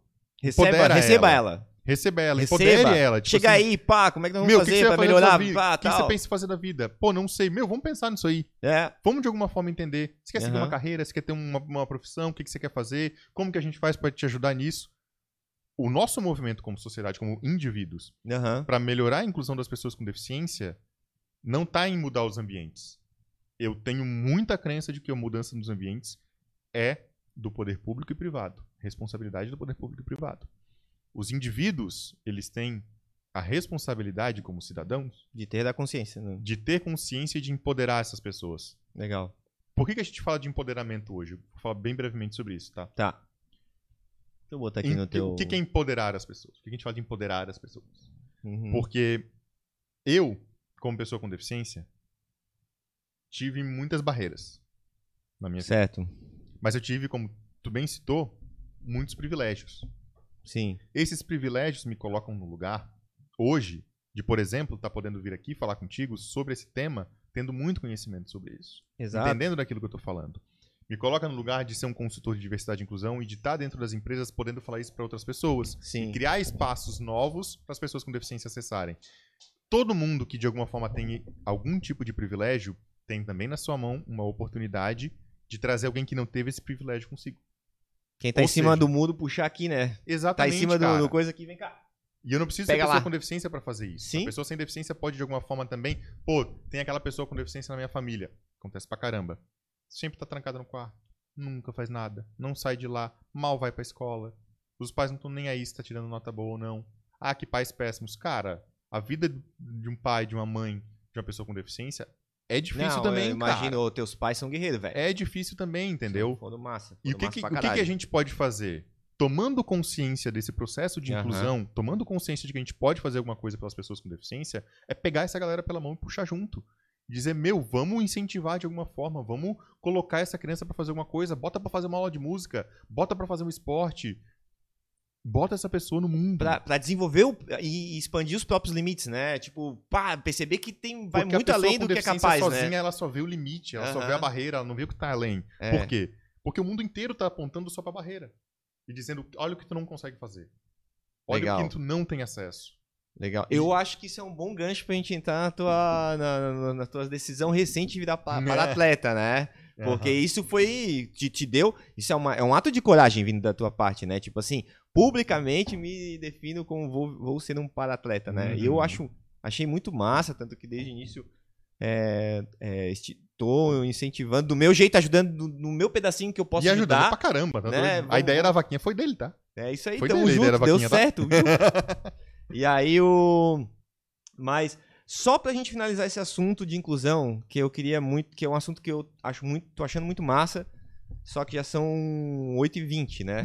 É, nós estamos 8h16, mas, O cara... tempo voa. É, então... É que eu, eu sou muito palestrinha de inclusão. eu não, admito, não, eu acho admito. massa. Não, é isso aí. É, é- é- é- o propósito dos meus episódios é que a pessoa saia mais inteligente do que quando ela chegou, entendeu? Boa, boa. então, tu tá trazendo todo um conhecimento de alguém que, que, que viveu isso e não só viveu, como trouxe pra si uma responsabilidade, porque tu chamou essa responsabilidade Uhum. pra ti, de criar essa consciência coleti- co- coletiva, né? Essas chavinhas pequenas que a gente vai girando aí, de trazer. Então, muito obrigado por nos compartilhar esse conhecimento. Mas vamos lá. Meu prazer. É, falando de política de, de- de- dessa questão do ambiente estar preparado e, e das escolas serem inclusivas num sentido totalitário. Tu tem algum exemplo no mundo onde, porque assim, a gente tem vários países e com que regras diferentes e tudo mais, que tu viu isso funcionar de alguma maneira ou, ou- ou que, ou que hoje já tá funcionando? Eu não sei, tô, tô te perguntando assim, se tu já Cara. viu esse tipo de coisa acontecer, entendeu? Assim, tem exemplos bem legais de, de instituições de ensino que trabalham com recursos de inclusão. A própria Universidade Federal, tá? apesar dos seus pesares, tem muito recurso de acessibilidade e muita gente empenhada. Tem um núcleo que trabalha especificamente pensando a inclusão de pessoas com deficiência dentro do espaço da universidade. Ah, legal. Eles têm Instagram, não? Pra indicar, pro pessoal seguir? Hum, Esse negócio sei. tinha que ter mais publicidade, cara. Tem, mas eu não sei, cara. Se... Tem um núcleo de estudos Aham. sobre pessoas com deficiência, e esse tem no Aham. Instagram, tá? Uhum. É o NED, NED UFSC, se não me engano, o Instagram deles. É, mas o, o conselho interno da UFSC que trabalha com inclusão de pessoas com deficiência, eu não sei se, se tem alguma rede social. Mas eles fazem um trabalho bem legal lá, eu tive muito próximo deles é, durante a graduação de psicologia e foi Show. bem legal, assim. Tem instituições de ensino que trabalham sim a inclusão de pessoas com deficiência. Muitas instituições que partem da perspectiva freiriana têm bastante abertura para a inclusão. Mas o ponto que eu quero te trazer é um pouquinho diferente do que você está trazendo. Porque a inclusão de- da pessoa com deficiência, ela tem um teto de onde ela pode chegar de maneira generalizada. A inclusão ela é feita para o indivíduo, não para o grupo. Por que, que a gente agrupa as pessoas com deficiência visual no grupo pessoas com deficiência visual? Para garantir o mínimo. O mínimo que essas pessoas precisam para ter acesso. Certo. Mas a verdade é que cada pessoa com deficiência visual vai ter a sua forma de interagir. E vai usar um software diferente, que é mais acostumado a utilizar, uma bengala diferente. Vai ter um- uma funcionalidade, diferente. uma funcionalidade diferente da sua visão, aprendeu de um jeito diferente. Tem gente que Sensibilidade auditiva diferente, isso já vai mudar o jeito dela interagir. tem gente que usa muito tato para se deslocar, para ter um apoio, tem gente que usa audição, tem gente que usa olfato e vai variar pra caramba. Aham. Eu tô falando de cegueira. Uhum. E eu nem falei, por exemplo, de baixa visão, que é um outro, um outro ramo, uma outra linha dentro da deficiência visual. Posso falar Certo. de deficiência auditiva física, meu, do nanismo, a pessoa com deficiência física que utiliza uma cadeira de rodas, que utiliza uma muleta, que teve uma paralisia cerebral. E aí as pessoas com paralisia cerebral, cada uma tem uma funcionalidade diferente. O que eu quero dizer com tudo isso? A inclusão, ela só é de fato efetiva quando ela é feita junto da, junto da pessoa.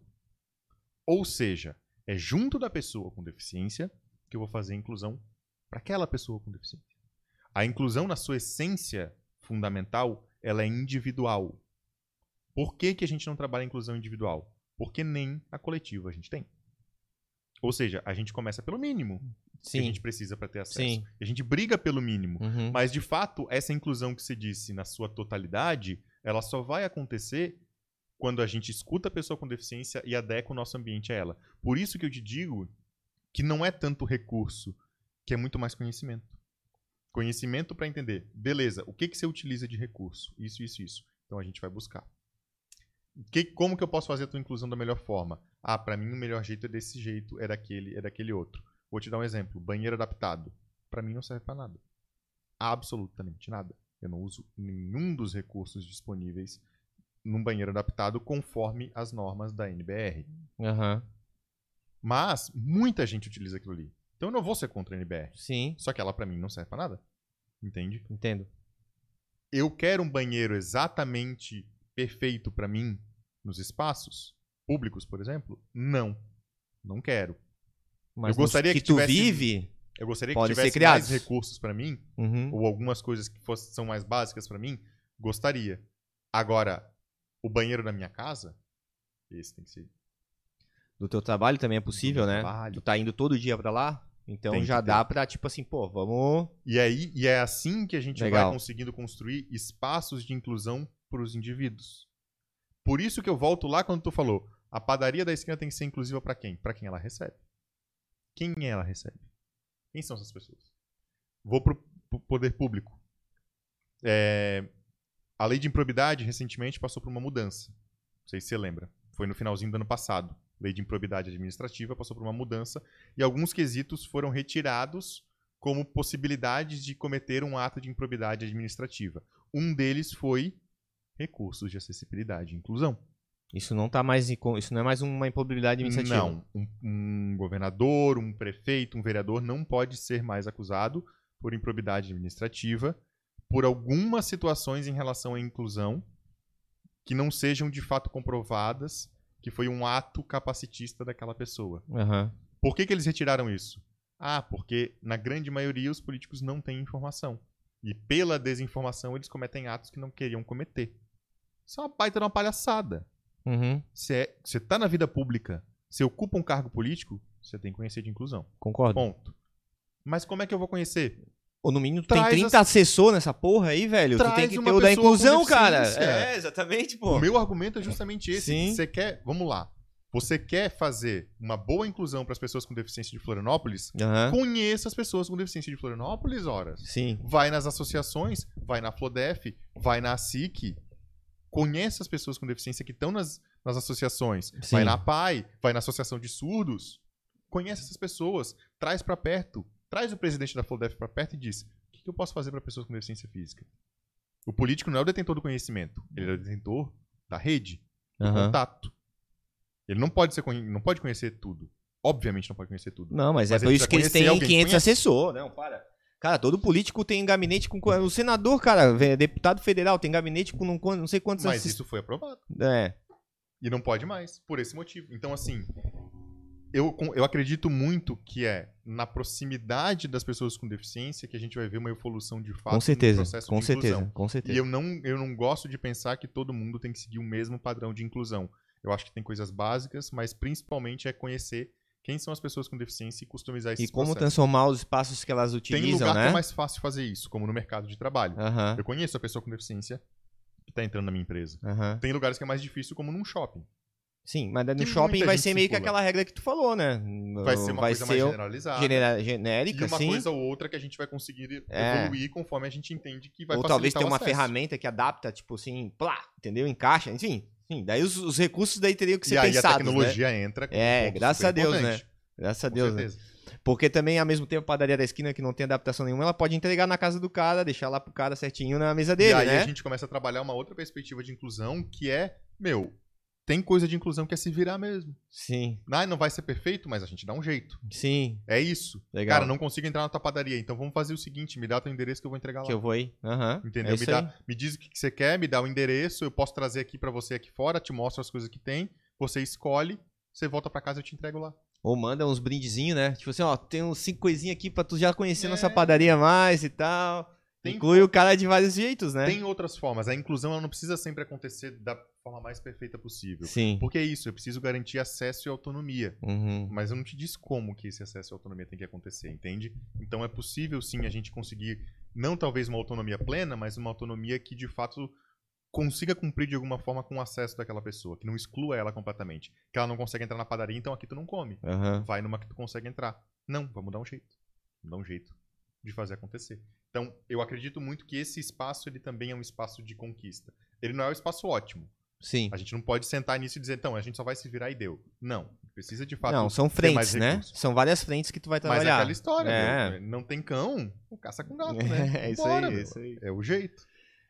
Tá, e essa história aí de virar para-atleta, conta pra gente como é que deu essa, tipo assim, essa parada aí, tipo assim, eu vou treinar e tal. Tem vídeo teu, não tem? Deixa eu No ver meu se eu acho. tem. Deixa eu te procurar aqui. Postei um vídeo recente ali jogando Aí, ó. pra vaquinha. Boa. Aí, ó. Cara, e por que tênis? É outra coisa que eu queria saber também. Vou virar para-atleta, beleza. E por que tênis, tá ligado? Cara, assim, eu sempre fui muito fã de esporte. Muito fã. Sim.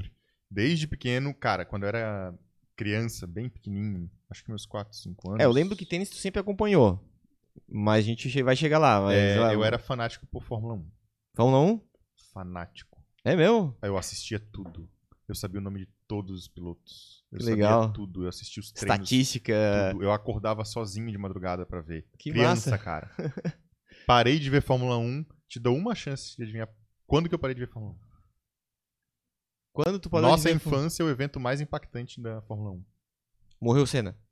Morreu Zé. Pá, velho, também foi dolorido pra todo mundo isso aí, né? A minha cara? mãe conta essa história. Pô, que massa, e tu foi o Senna no meu casamento, mano. Eu fui o Ah, irado, Pô, cara. Tu tem noção do valor disso? Oh, eu não sabia, pô? velho. Sim, que massa, cara. irado. Porra, isso foi animal Irado, irado, tá. Olha a doideira, tá? Aham. A minha mãe conta essa história, não sei se ela tá vendo ou não. Ó, tu que me conta essa história, se ela for mentira, tá nas tuas costas, tá? Fonte mãe do Vini. Fonte minha mãe. Qual é o Ela- nome da ela tua me mãe? conta que assim, ó, no dia da morte do Senna, horas antes da corrida, eu chorava copiosamente. Sério? Sem parar. E sem motivo. Caramba, eu só chorava, chorava, chorava e minha mãe não sabia por quê. Na hora da corrida, eu parei de chorar. E eu fiquei, tipo, extremamente sério. Não dei uma palavra. Bateu o carro do Senna, toda doideira e TV e correria. E meus pais, meu Deus, o que tá acontecendo? E eu, tipo, pleno. Como se eu soubesse o que queria acontecer. Doideira. Que Doideira. loucura, Mas mano. eu era fã, cara, eu tinha boné, eu tinha roupinha do Senna, eu era fanático, cara, fanático por Fórmula 1. E perdi o interesse depois da morte do Senna. Certo. Mas eu sempre gostei muito de esporte, adoro Aham. vôlei, sou fascinado. Nas minhas épocas de jornalista esportivo autônomo, que a gente tinha um site, escrevi artigo que já foi, foi indexado como primeira pesquisa dentro do Google. Uau. Hoje a gente não tem mais a página, Aham. mas até 2018, 19, se você pesquisasse levantador no Google, aparecia o, a minha matéria explicando o que, que é a posição de levantador. Como que ela funciona, o que, que ela cumpre dentro do jogo, quais são as especificidades de um levantador. Que eu adoro vôlei. Eu tenho quatro, cinco livros de vôlei na minha casa. Olha, Eu amo, amo esse esporte. cara, amo. que, que massa. E gosto de outro- tantos outros. Gosto muito de futebol americano, adoro basquete. Até comentava com o Thiago, nosso amigo que tá aqui do lado. Então, futebol, futebol americano é, é legal mesmo, cara? Cara, eu adoro esse Porra, esse todo mundo fala assim, é quando tu entende é massa pra Esse caralho. esporte é muito massa. Mas, tipo, eu vejo 90 jogador pra cada lado, É aí muito- trocam é todo mesmo. o time inteiro, deu, Mas meu é Deus, o que massa. que tá rolando nisso aí, cara? é muito legal. Quando você entende, é muito legal. Aham. Vamos pegar um dia, vamos pegar um dia, eu vou te explicar. Quando Isso, um rolando dia tudo, é isso, vamos, vamos marcar É um, vamos muito- marcar um pra assistir contigo, daí tu me É explica. muito massa, Massa. É muito massa. Massa. Mas eu tava comentando até com o Thiago que eu tô vendo a série nova que saiu, não sei se você viu, na HBO, sobre o Lakers dos anos 80.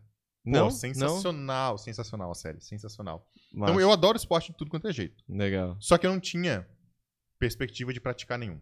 Aham. Não conhecia esporte adaptado, conhecia muito pouco do esporte paralímpico, as coisas que eu via não me via fazendo. E aí, ali pelos meus 16, 17 anos, foi quando eu tive acesso à TV a cabo a primeira vez na vida. E aí eu conheci o tênis. E eu fiquei fanático, assistia tudo. Cara, Australian Open, que começa. Que ano 10 que era isso? Que ano que era isso?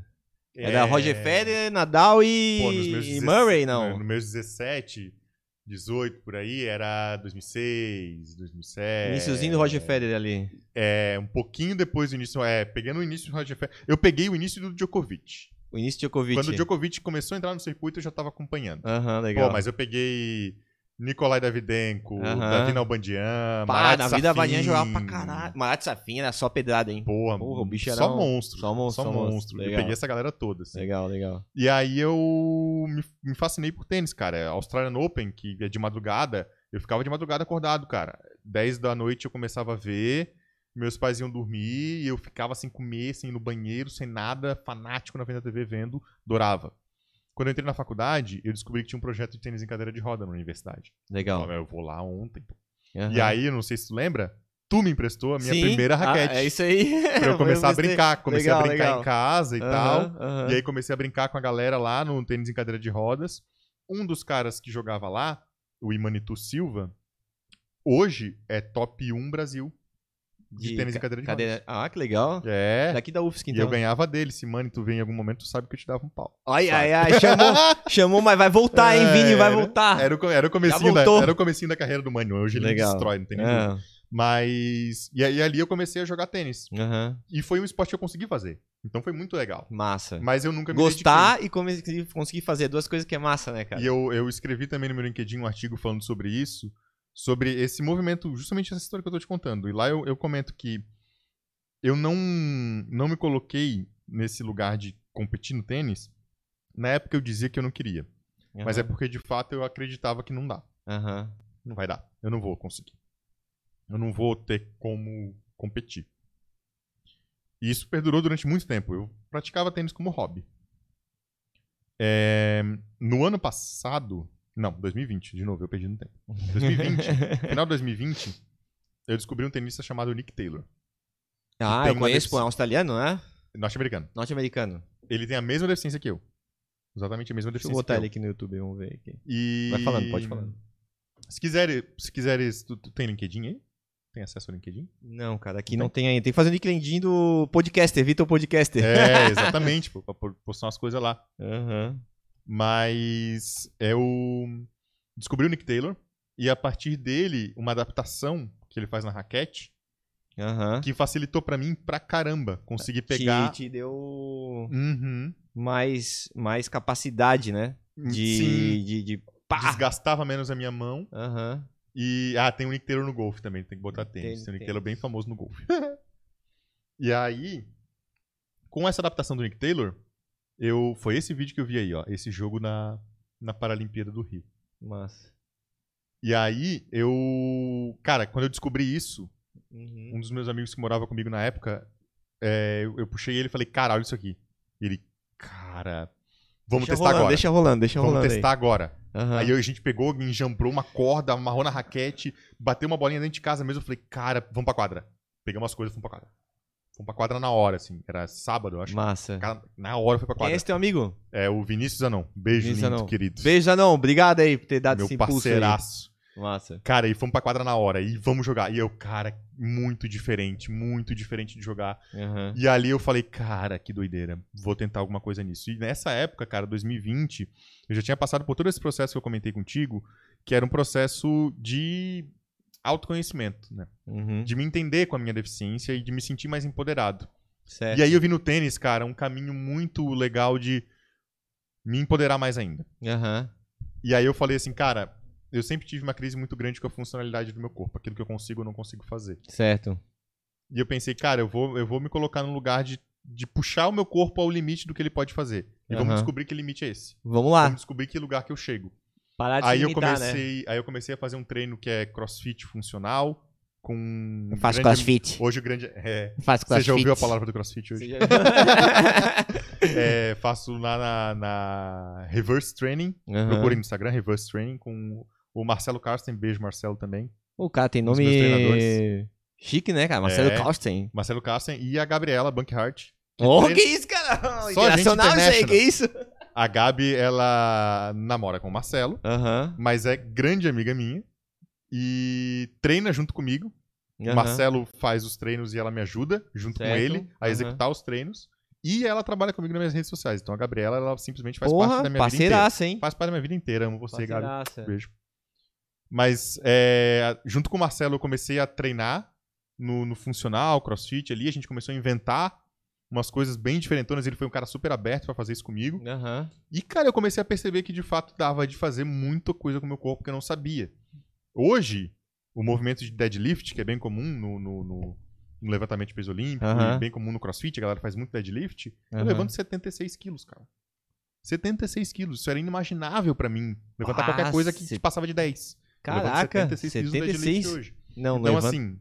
Então, eu descobri limites do meu corpo Aham. que eu achava que não existiam. Sim.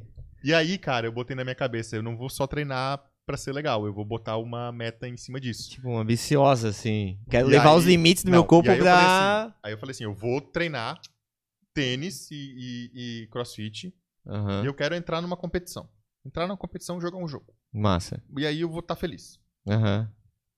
Veio a Paralimpíada em 2021. Ah, eu comecei a assistir aquilo e fiquei, cara, que incrível que deve ser. E tem um, Deve ser altas astral, né? Deve ser um muito amigo- massa. Tem um amigo meu, que é o Roberto Rodrigues, que ele é nadador Aham. paralímpico. E ele tava na Paralimpíada.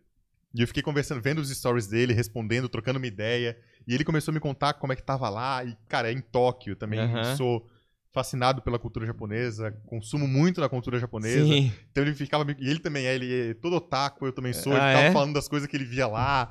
e as músicas de anime que tocava no, no- durante os Jogos Paralímpicos, que eu ouvia lá, ouvia na TV, ele contava também como é que era. E a gente começou a trocar uma ideia e aquilo foi, cara, aquilo foi acendendo a chama Foi dentro de te mim. mexendo contigo. E acabou a Paralimpíada, eu falei, eu preciso estar nisso aí, cara. Eu preciso estar nesse lugar e eu vou. Eu vou pra Paralimpíada de Paris. Massa. Vou. E eu botei na minha cabeça, porque eu vou. E eu tô até agora treinando pra isso. Pra isso. Pra ir pra Paralimpíada. E foi muito interessante o movimento com o Adriano, que eu falei com algumas pessoas, cara, que, que são treinadores, ou já foram treinadores, ou trabalham dando aula. Aham. Todo mundo me respondeu a mesma coisa. Cara, é muito difícil. Sim, Ah, é, as, é, é aí que tá, né? O pessoal limita, né? Aquilo que tu tava falando. Lá no- na- quando a gente tá falando de inclusão, o pessoal já vê assim como coitadinho, como não, né? Vai ser Não, e não difícil é nem isso. É a, é, é a- é a questão de não ser atleta e em dois anos estar no maior evento esportivo do mundo. Ah, entendi. Tá. Nesse sentido. entendi, entendi. Difícil. E a minha resposta pra eles foi: ah, vá. tu o maior não evento sei? esportivo do mundo, pô, é óbvio que é difícil. Mas ser difícil não significa nada pra mim. é isso aí. O Adriano foi o único cara que me respondeu, bora. A primeira resposta dele foi, cara, vamos. Vamos marcar um papo, mas vamos. Vamos. Massa. E aí, no papo que a gente teve, ele falou, pô, tu tá ligado que vai ser difícil, que vai exigir empenho. Eu falei, cara, eu sei e eu tô afim, tô disposto a me empenhar. Ele, Massa. então, fechou. Vambora. E eu tô com o Adriano até agora. Aham. Justamente por isso, porque foi o cara que comprou a ideia. Não, e- Cara, gente pra me dizer que é difícil, eu sei que é difícil. Óbvio que é difícil, pô. Mas o cara foi lá e comprou a ideia comigo, de fato, bateu na mesa junto comigo e disse: vamos fazer, vamos, vamos tentar. E aí eu tô, desde então, eu tô nesse, nesse pique de atleta. E assim, quando eu falei que é difícil, é difícil mesmo, cara. A minha dieta é muito restrita. Muito, muito. Aí faço acompanhamento com nutricionista, faço acompanhamento com osteopata. tu é vegetariano, não é, Vini? Sou vegetariano, sim. Tem, Aham. Então, tem essa questão que é muito legal, sim. O meu nutricionista foi muito tranquilo em relação a isso, porque de fato não, não tem diferença. Sendo bem honesto. É, que Quer tem dizer, que compensar proteínas. é, não é- na verdade, proteínas aí- tem quase tudo, né? Aí, aí quem, quem come carne vai me odiar agora. Um beijo pra vocês. Zig, um beijo pra ti se tu tá vendo, tá? Que eu sei que tu me enche o saco com isso, mas eu vou falar. Tem benefícios. Tem be- eu- no meu corpo eu sinto. É. Eu entendo que tem, cara, quem quer comer carne come, quem não quer não come. Hoje eu não. Eu escolho as minhas tu- militâncias. eu é, isso que eu ia falar, deixar assim. Eu, eu escolho as minhas Tem que militâncias. escolher, eu decidi exatamente, cara. militar. Senão tu, Zanon- porra, senão tu fica muito. O Zanon, esse meu amigo que treinou comigo, que fez Aham. esse movimento, ele é vegano. Ele é Aham. militante vegano. Então, quem sabe um dia tu não marca com ele, ele não vem aqui contar um pouco pra ti de veganismo, porque ele entende pra caramba, inclusive. Ah, legal, legal. Mas, não vou militar. Quer comer carne? Come carne. Pra mim, Vini, a minha experiência é, eu parei de comer carne e a minha saúde melhorou 800%.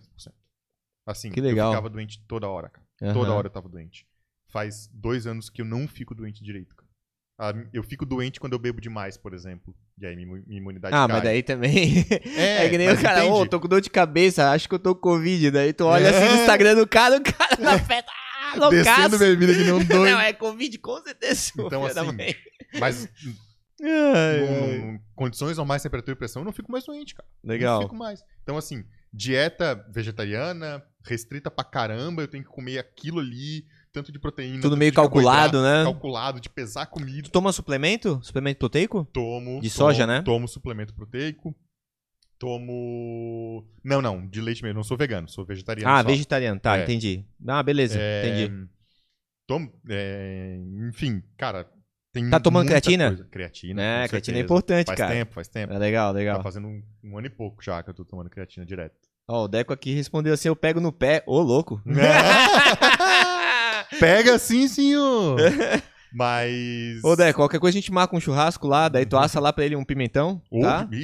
ai, Pimentão assado é bom, eu tô ligado, eu entendo. O, Richard, cima, amigo, o Richard é meu amigo que, porra, o cara tá me ajudando muito na academia e ele é vegano mesmo. O Richard é proteína de soja, tá ligado? Isso, E o exato. bicho tem todo esse. Aí quando ele vai lá em casa, eu boto no espeto um, uma cebola, um pimentão. Coisa tal. linda, bem Assa temperadinho, ali, vai que ah, vai. pô. Vai Ó, bem, dica né? pra ti. Batatinha doce, corta ela bem fininha, bota um azeitezinho e bota no, No forno. na churrasqueira. Na churrasqueira. Ela fica tipo uma batatinha mesmo, Crisp, sabe? assim. É. Aham. Cara, sensacional. Bom, Cara, até eu fiquei com vontade, pô. Cozinha, cozinha, cozinha vegana é muito legal. O- esse meu amigo Zanon, ele cozinha bastante e a gente cozinhava muito junto quando a gente morava Aham. junto. E é muito legal, pô, porque você faz comidas de fato muito gostosas, muito boas. E aí tu tira esse, esse- esse misticismo de que pra comer tem carne. Aham. Tem que ter carne, sabe? Aquela história, se não tem. Eu acho que é cultural comer também. Isso é Muito, cultural total, também. Ainda mais que a gente total. tem o- os, os gaúchos. E quando eu falo, não Aqui é no do Rio Sul Grande do muito Sul. forte, né? Não é só No Rio Grande do Sul, é o estilo gaúcho de viver. O estilo Isso, gaúcho de viver, Sul ele é é tipo. Tanto que o Uruguai acho que é por. É o país que mais se come carne por pessoa no mundo. Uhum. É o Uruguai. Mas é do estilo de vida, assim, né? É. Mas, É. é, mas, cara. E aí, assim, não é só isso. Assim, cara, bebida alcoólica, cortei. Total. É, o Deco tá te dedurando aqui. Disse que só parou por causa do campeonato, mas que tu chegava em casa só queria drink, drink. É verdade, isso Ah, é verdade. Esses, É, é porque esses- os drink, é que os drinks dele também não dá, pô. Os drinks dele são um deboche. São- O Deco. Tá o Deco se Tá formou nisso tem aí, até né? camiseta de drink. Camiseta de Ele tem uma drink? camiseta com um monte de drinkzinho, assim. Ah, o é? cara virou o homem dos drinks. Ah, é, Virou- imagino. Aí, É, pô, é, imagina, tu tem um amigo que faz um monte de drink gostoso pra caramba. É foda. Mas agora eu parei total, 100%. Focado Faz- na, na Faz vida de atleta. quase dois meses já que eu não Legal. boto uma gota d'álcool na boca. Porque o álcool prejudica demais o rendimento. cara. Muito, Aham. muito, muito, muito. E é isso. É performance, alto rendimento no esporte. Eu cara. percebo Então também é que o tudo- pe- prejudica bastante, É cara. tudo controlado, entendeu? Cara? É tudo absolutamente controlado. Alimentação, sono, treino, sabe? Eu tenho que saber meus horários de treino, não posso me sobrecarregar, eu tenho que ter o meu descanso, Sim. sabe? Mas ao mesmo tempo eu tenho que ter uma carga intensa de treino, eu tenho que saber o que, que eu tô treinando, como que eu tô treinando, o que, que eu vou fazer, qual que é o meu foco. Mental, psicológico muito forte também, de, de não se frustrar com treino, de não se frustrar com as coisas que estão acontecendo, de se manter motivado. Cara, ser atleta tá sendo uma experiência intensa. Força da mente, né? Sim. A mente tem que ser forte, Tá né, sendo cara? uma experiência muito intensa, cara. Muito intensa. E. Só que tá sendo muito legal, porque eu de fato tô conseguindo. Uhum. Saca? De fato Uhum. eu tô vendo possibilidade de competir. E, cara, eu não, eu não tô nessa. Eu, eu tô nessa não faz um ano. Uhum. Eu comecei a treinar com o Adriano em outubro, Legal. saca? Então Uhum. faz seis meses, basicamente, que eu tô treinando com ele. Então, cara, eu tenho uma perspectiva, tô bem empolgado, tá sendo uma perspectiva muito positiva de ser uma pessoa com deficiência colocando o seu corpo numa alta performance. Isso é muito empoderador. De, tu- Massa. de tu se, se sentir capaz pra caramba com o seu corpo e perceber que, tipo, isso se reflete pra outras coisas, sabe? Se sente mais capaz em outras coisas da vida. Aham. O movimento de ser atleta, ele veio junto com o meu movimento de virar consultor. Eu trabalhava numa empresa de Tu tecnologia. Então, é isso que eu ia falar. Tu tá cheio de desafios, né, cara? Foi tudo Nossa. junto, cara. Foi Legal, tudo junto. legal. Assim, ó, eu saí da empresa que eu trabalhava pra montar uma consultoria, pra Aham. virar autônomo. Sim. Eu comecei a virar para-atleta. Eu morava com meu irmão e foi nessa época que meu irmão se mudou e eu passei a contratar cuidadoras pra trabalhar comigo. Aham. E aí hoje meu cuidado é feito por profissionais e não por alguém da família. Certo. Foi mais foi, foi todas as mudanças ao mesmo tempo assim, ó. Tudo uma atrás da outra. Chocante. É, doideira, Aham. doideira. E consome, isso consome bastante. Imagina. Emocional, psicologicamente. Tudo, né? Consome muito, Tudo, assim. né? Até, até adaptar, se adaptar é, é dolorido. né? É. Mas foi muito importante pra mim, assim. Legal. Tá sendo um momento muito legal, muito empoderador mesmo, cara, de ver as coisas dando certo e tal. E é um movimento que, pra pessoas com deficiência, eu sei que ele é muito forte, sabe? Um movimento de se sentir capaz. É muito doido, cara. Eu falo, eu falei que no Instagram tem muita gente que fala de vivência, e é legal acompanhar essa galera pra entender justamente como que elas se percebem Aham. se percebem capazes. Tem um Instagram, se quiser abrir aí, cara, eu acho um dos Instagrams mais incríveis de pessoas com deficiência. É a Leandria. Leandrinha do Arte. Cara, ela é simplesmente incrível. Não, tira, tira o E, final ali. Ela usa do A. Aí, ó. Leandrinha do. Ela é uma mulher trans com deficiência. Então, assim, só a interseccionalidade dessa mulher já é absurda. Que e louco. ela fala de sexualidade pra caramba Aham. ela fala de sexo, ela fala do, do que, que ela faz, de como é. do que ela Uma gosta. Ela é muito aqui. empoderada no sentido sexual. Ó, meteu aqui, ó, meteu até um Exato. seminu. E eu acho isso muito foda, cara. Aham. Muito foda. Legal. Porque tu pode não achar isso atraente, e tudo Aham. bem. A questão é tu entender o poder que tem nisso aí. Sim, Entendeu? Porque ela se sente sim. Ela, atraente. é- e ela e é isso tá que ela precisa, cara. e ela tá se jogando pro mundo aqui. É isso Claro. aqui, ó, eu sou isso. Pá. E isso é muito foda, cara. Aham. Tu vê alguém que se ama, que se gosta desse jeito, é muito foda. E dá Massa. tesão mesmo, também vou te falar. Eu acho muito foda, cara. É porque a confiança dá tesão, né, cara? A pessoa confiante, ela traz E- atrações. E é isso, assim, e, e tu, e- tu sentir, entender, perceber Aham. o empoderamento que ela tem consigo mesma é muito foda, porque Aham. é isso, cara. O modelo médico, fechando o ciclo, né? O modelo médico que a gente discutiu lá atrás, ele traz a deficiência como problema pro nosso corpo. E quando a gente reverte isso, entende que isso é parte da solução da nossa própria identidade, de se compreender nesse mundo, a gente fecha um ciclo muito importante, que é o de se colocar num lugar de ser capaz. E esse lugar de ser capaz é a principal frente de militância que qualquer pessoa com deficiência tem. A Aham. nossa militância está presente. Está Uhum. presente, é estar fazendo, é estar se mostrando. Eu como paratleta, a Leandrinha falando de sexualidade, de beleza. Cada um com a sua frente, né? cada do um seu com a sua jeito. frente. O Ivan Barão com o humor que ele tem, que é um humor incrível, sensacional. Legal. Cada um na sua frente vai se mostrando pro mundo, mostrando as suas competências, mas principalmente hum, desmistificando as suas incapacidades, sabe? A incapacidade sexual para pessoa com deficiência é um dos temas mais recorrentes. A gente é infantilizado em todo momento, né? Aham. Assim, a gente não é objeto de desejo tradicional, sabe? Sim. Mas, cara, quando a gente se empodera sexualmente, cara, a pessoa com deficiência é uma pessoa muito capaz nesse, nesse, nesse sentido também, sabe? É Dá muito pra se divertir bastante, né? Dá, dá, como de. Dá pra dar-lhe. Dá Dá pra dar-lhe, né? legal. dá pra ai. legal. Mas, cara, é muito massa, assim, conhecer essas pessoas. E pra mim, o processo de tênis tá tendo esse, esse caráter, assim, bem. Tá conectando. Todas essas mudanças se conectam muito no processo do tênis, que tá sendo pra mim uma ferramenta de motivação muito grande, assim. É muito foda, cara. Tá na quadra. Quando e- tu acerta aquela bola assim, né? É bom, né, cara? É bom demais, É cara. bom, tu, tá- tu até, esquece de voltar à posição, tu fica ali apreciando. Uhum. Caraca, E- mano. E o Adriano sempre puxa minha orelha. Volta pra posição. Isso, exatamente. Tu tá olhando é. a bola. Que que é isso, pô? Pô, mas, pô, deixa eu Tá apreciar. assistindo o jogo ou tu quer jogar? Beijo, Adriano. ai, ai. Mas, mas é muito massa, cara. E agora eu tô doido pra estar no campeonato, cara. Ah, cara, Cara, vai, agora doido, vai, né? Uberlândia, aqui a vaquinha, deixei até aquela, aquela, ela aqui aberta, mas ela já tá batida, Já né? passou. Já passou, graças a Deus. Obrigado a todos que contribuíram Cara, aí pro. Nossa, pro projeto aí Tá do, do, do Vini de ir lá pra 71 Uberlândia. pessoas. 71, a todos os 71, ó, eu sei que o Ivan, maluco. que tá assistindo, assiste a gente, eh, contribuiu, eu sei que o, o meu cunhado, é, até a galera aí, meu, o meu primo Ricardo, toda a raça aí que ajudou aí. Pô, obrigado, Obrigado mesmo, demais, gente, na moral. Porra, Pô, vocês Top. não porque, cara, mais importante do que o, o valor é, é o impulsionamento, é aquilo que a gente tá falando, entendeu? De como, porra, tu pega assim o cara e, e tu se sente incluído, cara. Entendeu? Uhum. né? Tipo assim, Uhum, porra, a galera quer que eu. A galera tá acreditando que eu mesmo, tendo minhas é, deficiências físicas, posso participar, ir lá e encontrar e, e, e- e- se desafiar, desafiar os outros. E essa vaquinha é um movimento de inclusão muito legal também, porque é isso, cara. Ser pessoa com deficiência, principalmente no Brasil, mas em qualquer lugar do mundo, é caro. Custa mais caro, é. tudo mais caro, exatamente. Entendeu? Tu tem que ter um, no eu não mínimo. posso pegar Tu qualquer não pode voo. sozinho. Tu não pode Eu pegar qualquer sozinho. voo. Não posso pegar qualquer voo. Os meus recursos que eu preciso são mais caros. Aham. Eu nem botei nessa vaquinha aqui, mas recentemente tive Tu- que fazer eu sei, um- tu botou o mínimo ali, eu né? Só eu preciso pra. viagem. Eu investi uma sim. grana grande comprando uma cadeira nova pra, pra, pra jogar. Ah, é? Sim, uma grana Depois eu legal, quero tive ver, que manda foto aí, eu quero ver. É, Nossa. Então, cara, tem muito investimento. Aham. Comprar cadeira de rodas, cara, é caro, viu? É caro, é imagina. caro, maluco, tá doido. Imagina. Então, assim, tem muita coisa que, que é necessário, sabe, de recurso pra conseguir fazer acontecer. E isso aí, cara, é um movimento de inclusão ferrado também. Vai me permitir ir com muita tranquilidade pra lá. Eu ia tirar no meu bolso, ia ser um desespero, ia ter que puxar É, de tudo não, é lado. não, não precisa. Eu falei pra, eu falei pra ti na, na- quando a gente conversou, não precisa disso, cara. É, vamos, eu tenho certeza que a gente vai conseguir, a gente conseguiu.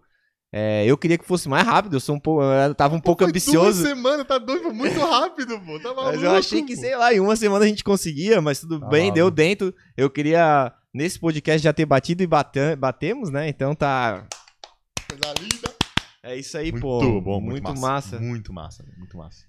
E, cara, é, já são 10 para as 9. É, queria te agradecer demais a tua presença aqui no, no meu podcast. Espero que a gente Espero tenha outras esteja fazendo, oportunidades. "Ah". É, estilo, estilo o Jô Soares, né? É, ah. Eu tenho que ter, mais pra frente eu vou ter um, eles chamam de Stream Deck, né? Que é tipo um Sim, aparelhinho que tu sim. faz as paradinhas, bota som, bota animação, bota... Uhum. Aí eu quero botar esses do, ó, é, essas brincadeiras meio... Palminhas, as palminhas também É, mais isso, legais. as palminhas, porque eu tenho boa, aqui, né? Porra. Boa, boa. Então, mais pra frente aí que eu vou investindo. Agora foi curtindo o investimento. Vamos dar um tempo pra eu de recuperar o fluxo. E aí eu começo a Muito investir bom, mais aí bom. e tal. E, pá, é muito bom ter a tua presença aqui, Vini. Eu, eu, eu, eu sou muito, muito feliz de, de ser um, um cara cercado de pessoas, de pessoas especiais, interessantes, que estão aqui, que tem muita coisa pra compartilhar, sabe? Veio a Fabiana, veio o Deco. é, eu quero que venha minha irmã, meu cunhado também, que, pô, os caras entendem muito das, das áreas que eles trabalham e tal. Ah, veio a Dani também, não sei se tu soube, a Uhum. Dani também veio aqui. Sim, sim. Então, Eu e aí eu sou, como eu não tenho porra nenhuma de especial compartilhar, Não, eu ia perguntar quando vai ser o teu eu podcast. resolvi, eu, Eu, eu, resolvi eu me coloco aqui, se tu quiser, pra vir aqui pra te vir me entrevistar. entrevistar, tá te bom? entrevistar no teu podcast. não tem nada pra falar, cara. Não, mas tu tem que falar, pô, a galera tem que te conhecer também. Não. Claro que tu tem coisa pra falar. vai conhecendo A nas... gente vai falar horas sobre alumínio aqui, Ah, vai ser pode ser, pode ser. Distribuição de alumínio Vai e ser tal, uma né? doideira, pô. Vai, vai ser. E aí o. é, e porra, e tu é mais um do- dos integrantes da nossa vida que passa aqui pela nossa vida que, porra, a- acrescenta demais, entendeu? E eu sou muito feliz, querido. tá? Apesar de agora só perder pra ti no Street Fighter, É. mas. é, Pô, cara, eu ia contar essa história. Eu conheci o Vitor. Cara. A gente era muito novo. É. Ele só ganhava de mim no Street Fighter. Eu me estressava que nem um doido, cara. Nó, a gente brigava. a gente Cara, eu não brigava. tinha pena, não, velho. Não tinha Ah, não pena, tinha não. pena, não. Vice, tu Pô, mas a gente brigava, a gente brigava pra cara.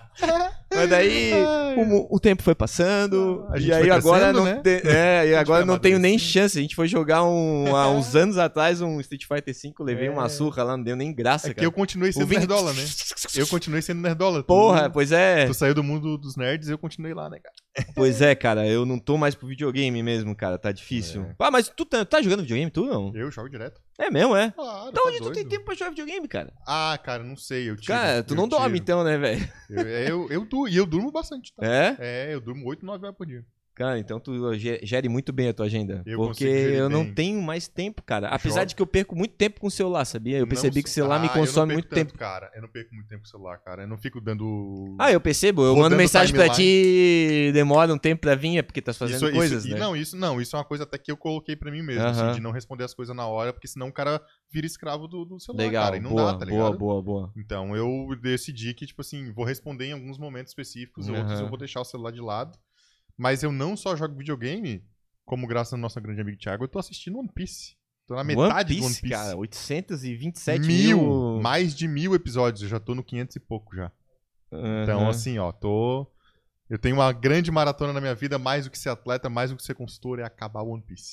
Essa é a minha maratona. Cara, esse é o mais difícil. Isso é difícil. Mas vale a pena, viu? Vale a pena. É mesmo, é. Você que One gosta Piece de fica a anime dica. E nunca assistiu One Piece, assista. É incrível. Incrível. Ah, pronto. É- Agora é o Thiago. anime. É o melhor tu é o anime. melhor amigo Thiago. é o melhor anime de todos os tempos, acabou, não tem discussão. É isso aí, não tem discussão. Cara, é Death Note, velho. Death Note. Death Note é bom, mas One Piece é melhor. tá bom. One Piece é muito bom. Ai, ai, Ai, ficamos linda, assim então, cara. cara. Ó, fica a dica aí. Vitor, pô, brigadão demais pelo Obrigado cara. também. Deixar a mensagem pra galera também. Eu trabalho muito com o LinkedIn, é a rede que eu mais uso pra me divulgar, pra falar. Então, quem tem LinkedIn, quiser me seguir lá, quiser me procurar me adicionar. Vou fazer o LinkedIn de, de, de- Tô lançando o Instagram agora, arroba sobre PCD, e vou falar bastante sobre deficiência lá. Ótimo, Vai ser um ótimo. lugar bem legal, cara. A gente já tá com um monte de conteúdo produzido. Vamos cara, compartilhar isso aí, vamos botar isso na. re- na- pra- Vamos botar em tudo quanto é lugar, cara. Isso. Porque é isso, cara. O. Instagram, eu não tenho como. A gente tava conversando sobre questão de monetização e tudo. Eu não quero monetizar o Instagram, Aham. tá ligado? Eu não quero que aquilo ali seja uma fonte de renda. O meu trabalho, a minha consultoria, o que eu faço no LinkedIn, ali tá a minha fonte de renda. O aham. Instagram eu quero educar. Eu quero capacitar, eu quero trazer conhecimento pra galera. Tanto conhecimento que eu tenho, eu quero compartilhar com as pessoas. Então a ideia é todo mundo compartilhar, a ideia é o conteúdo ser legal, as pessoas engajarem. Então, meu, vai ser muito legal ter todo mundo participando e ajudando isso a crescer. Porque de fato é uma parada que eu, eu acho que vai, vai fazer muito bem pra todo mundo que puder acompanhar.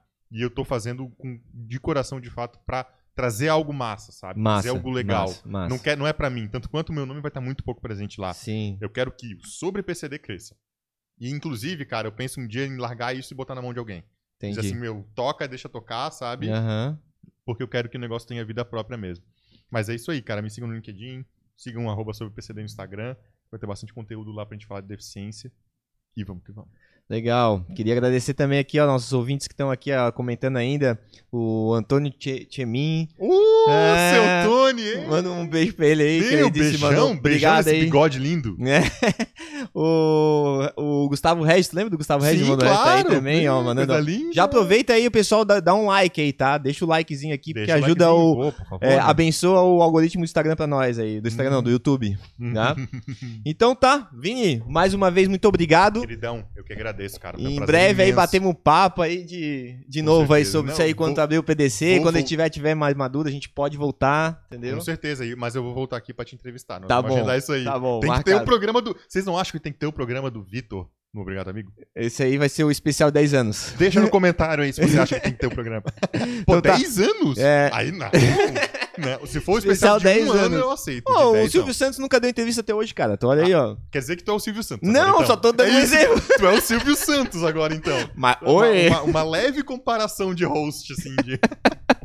Não, E vamos assim. agradecer o Thiago também que trouxe o vídeo É, aí. Obrigado, Thiago. tá, Thiago? Grande Thiago. Valeu. Um abraço a todos. Um Valeu. beijo.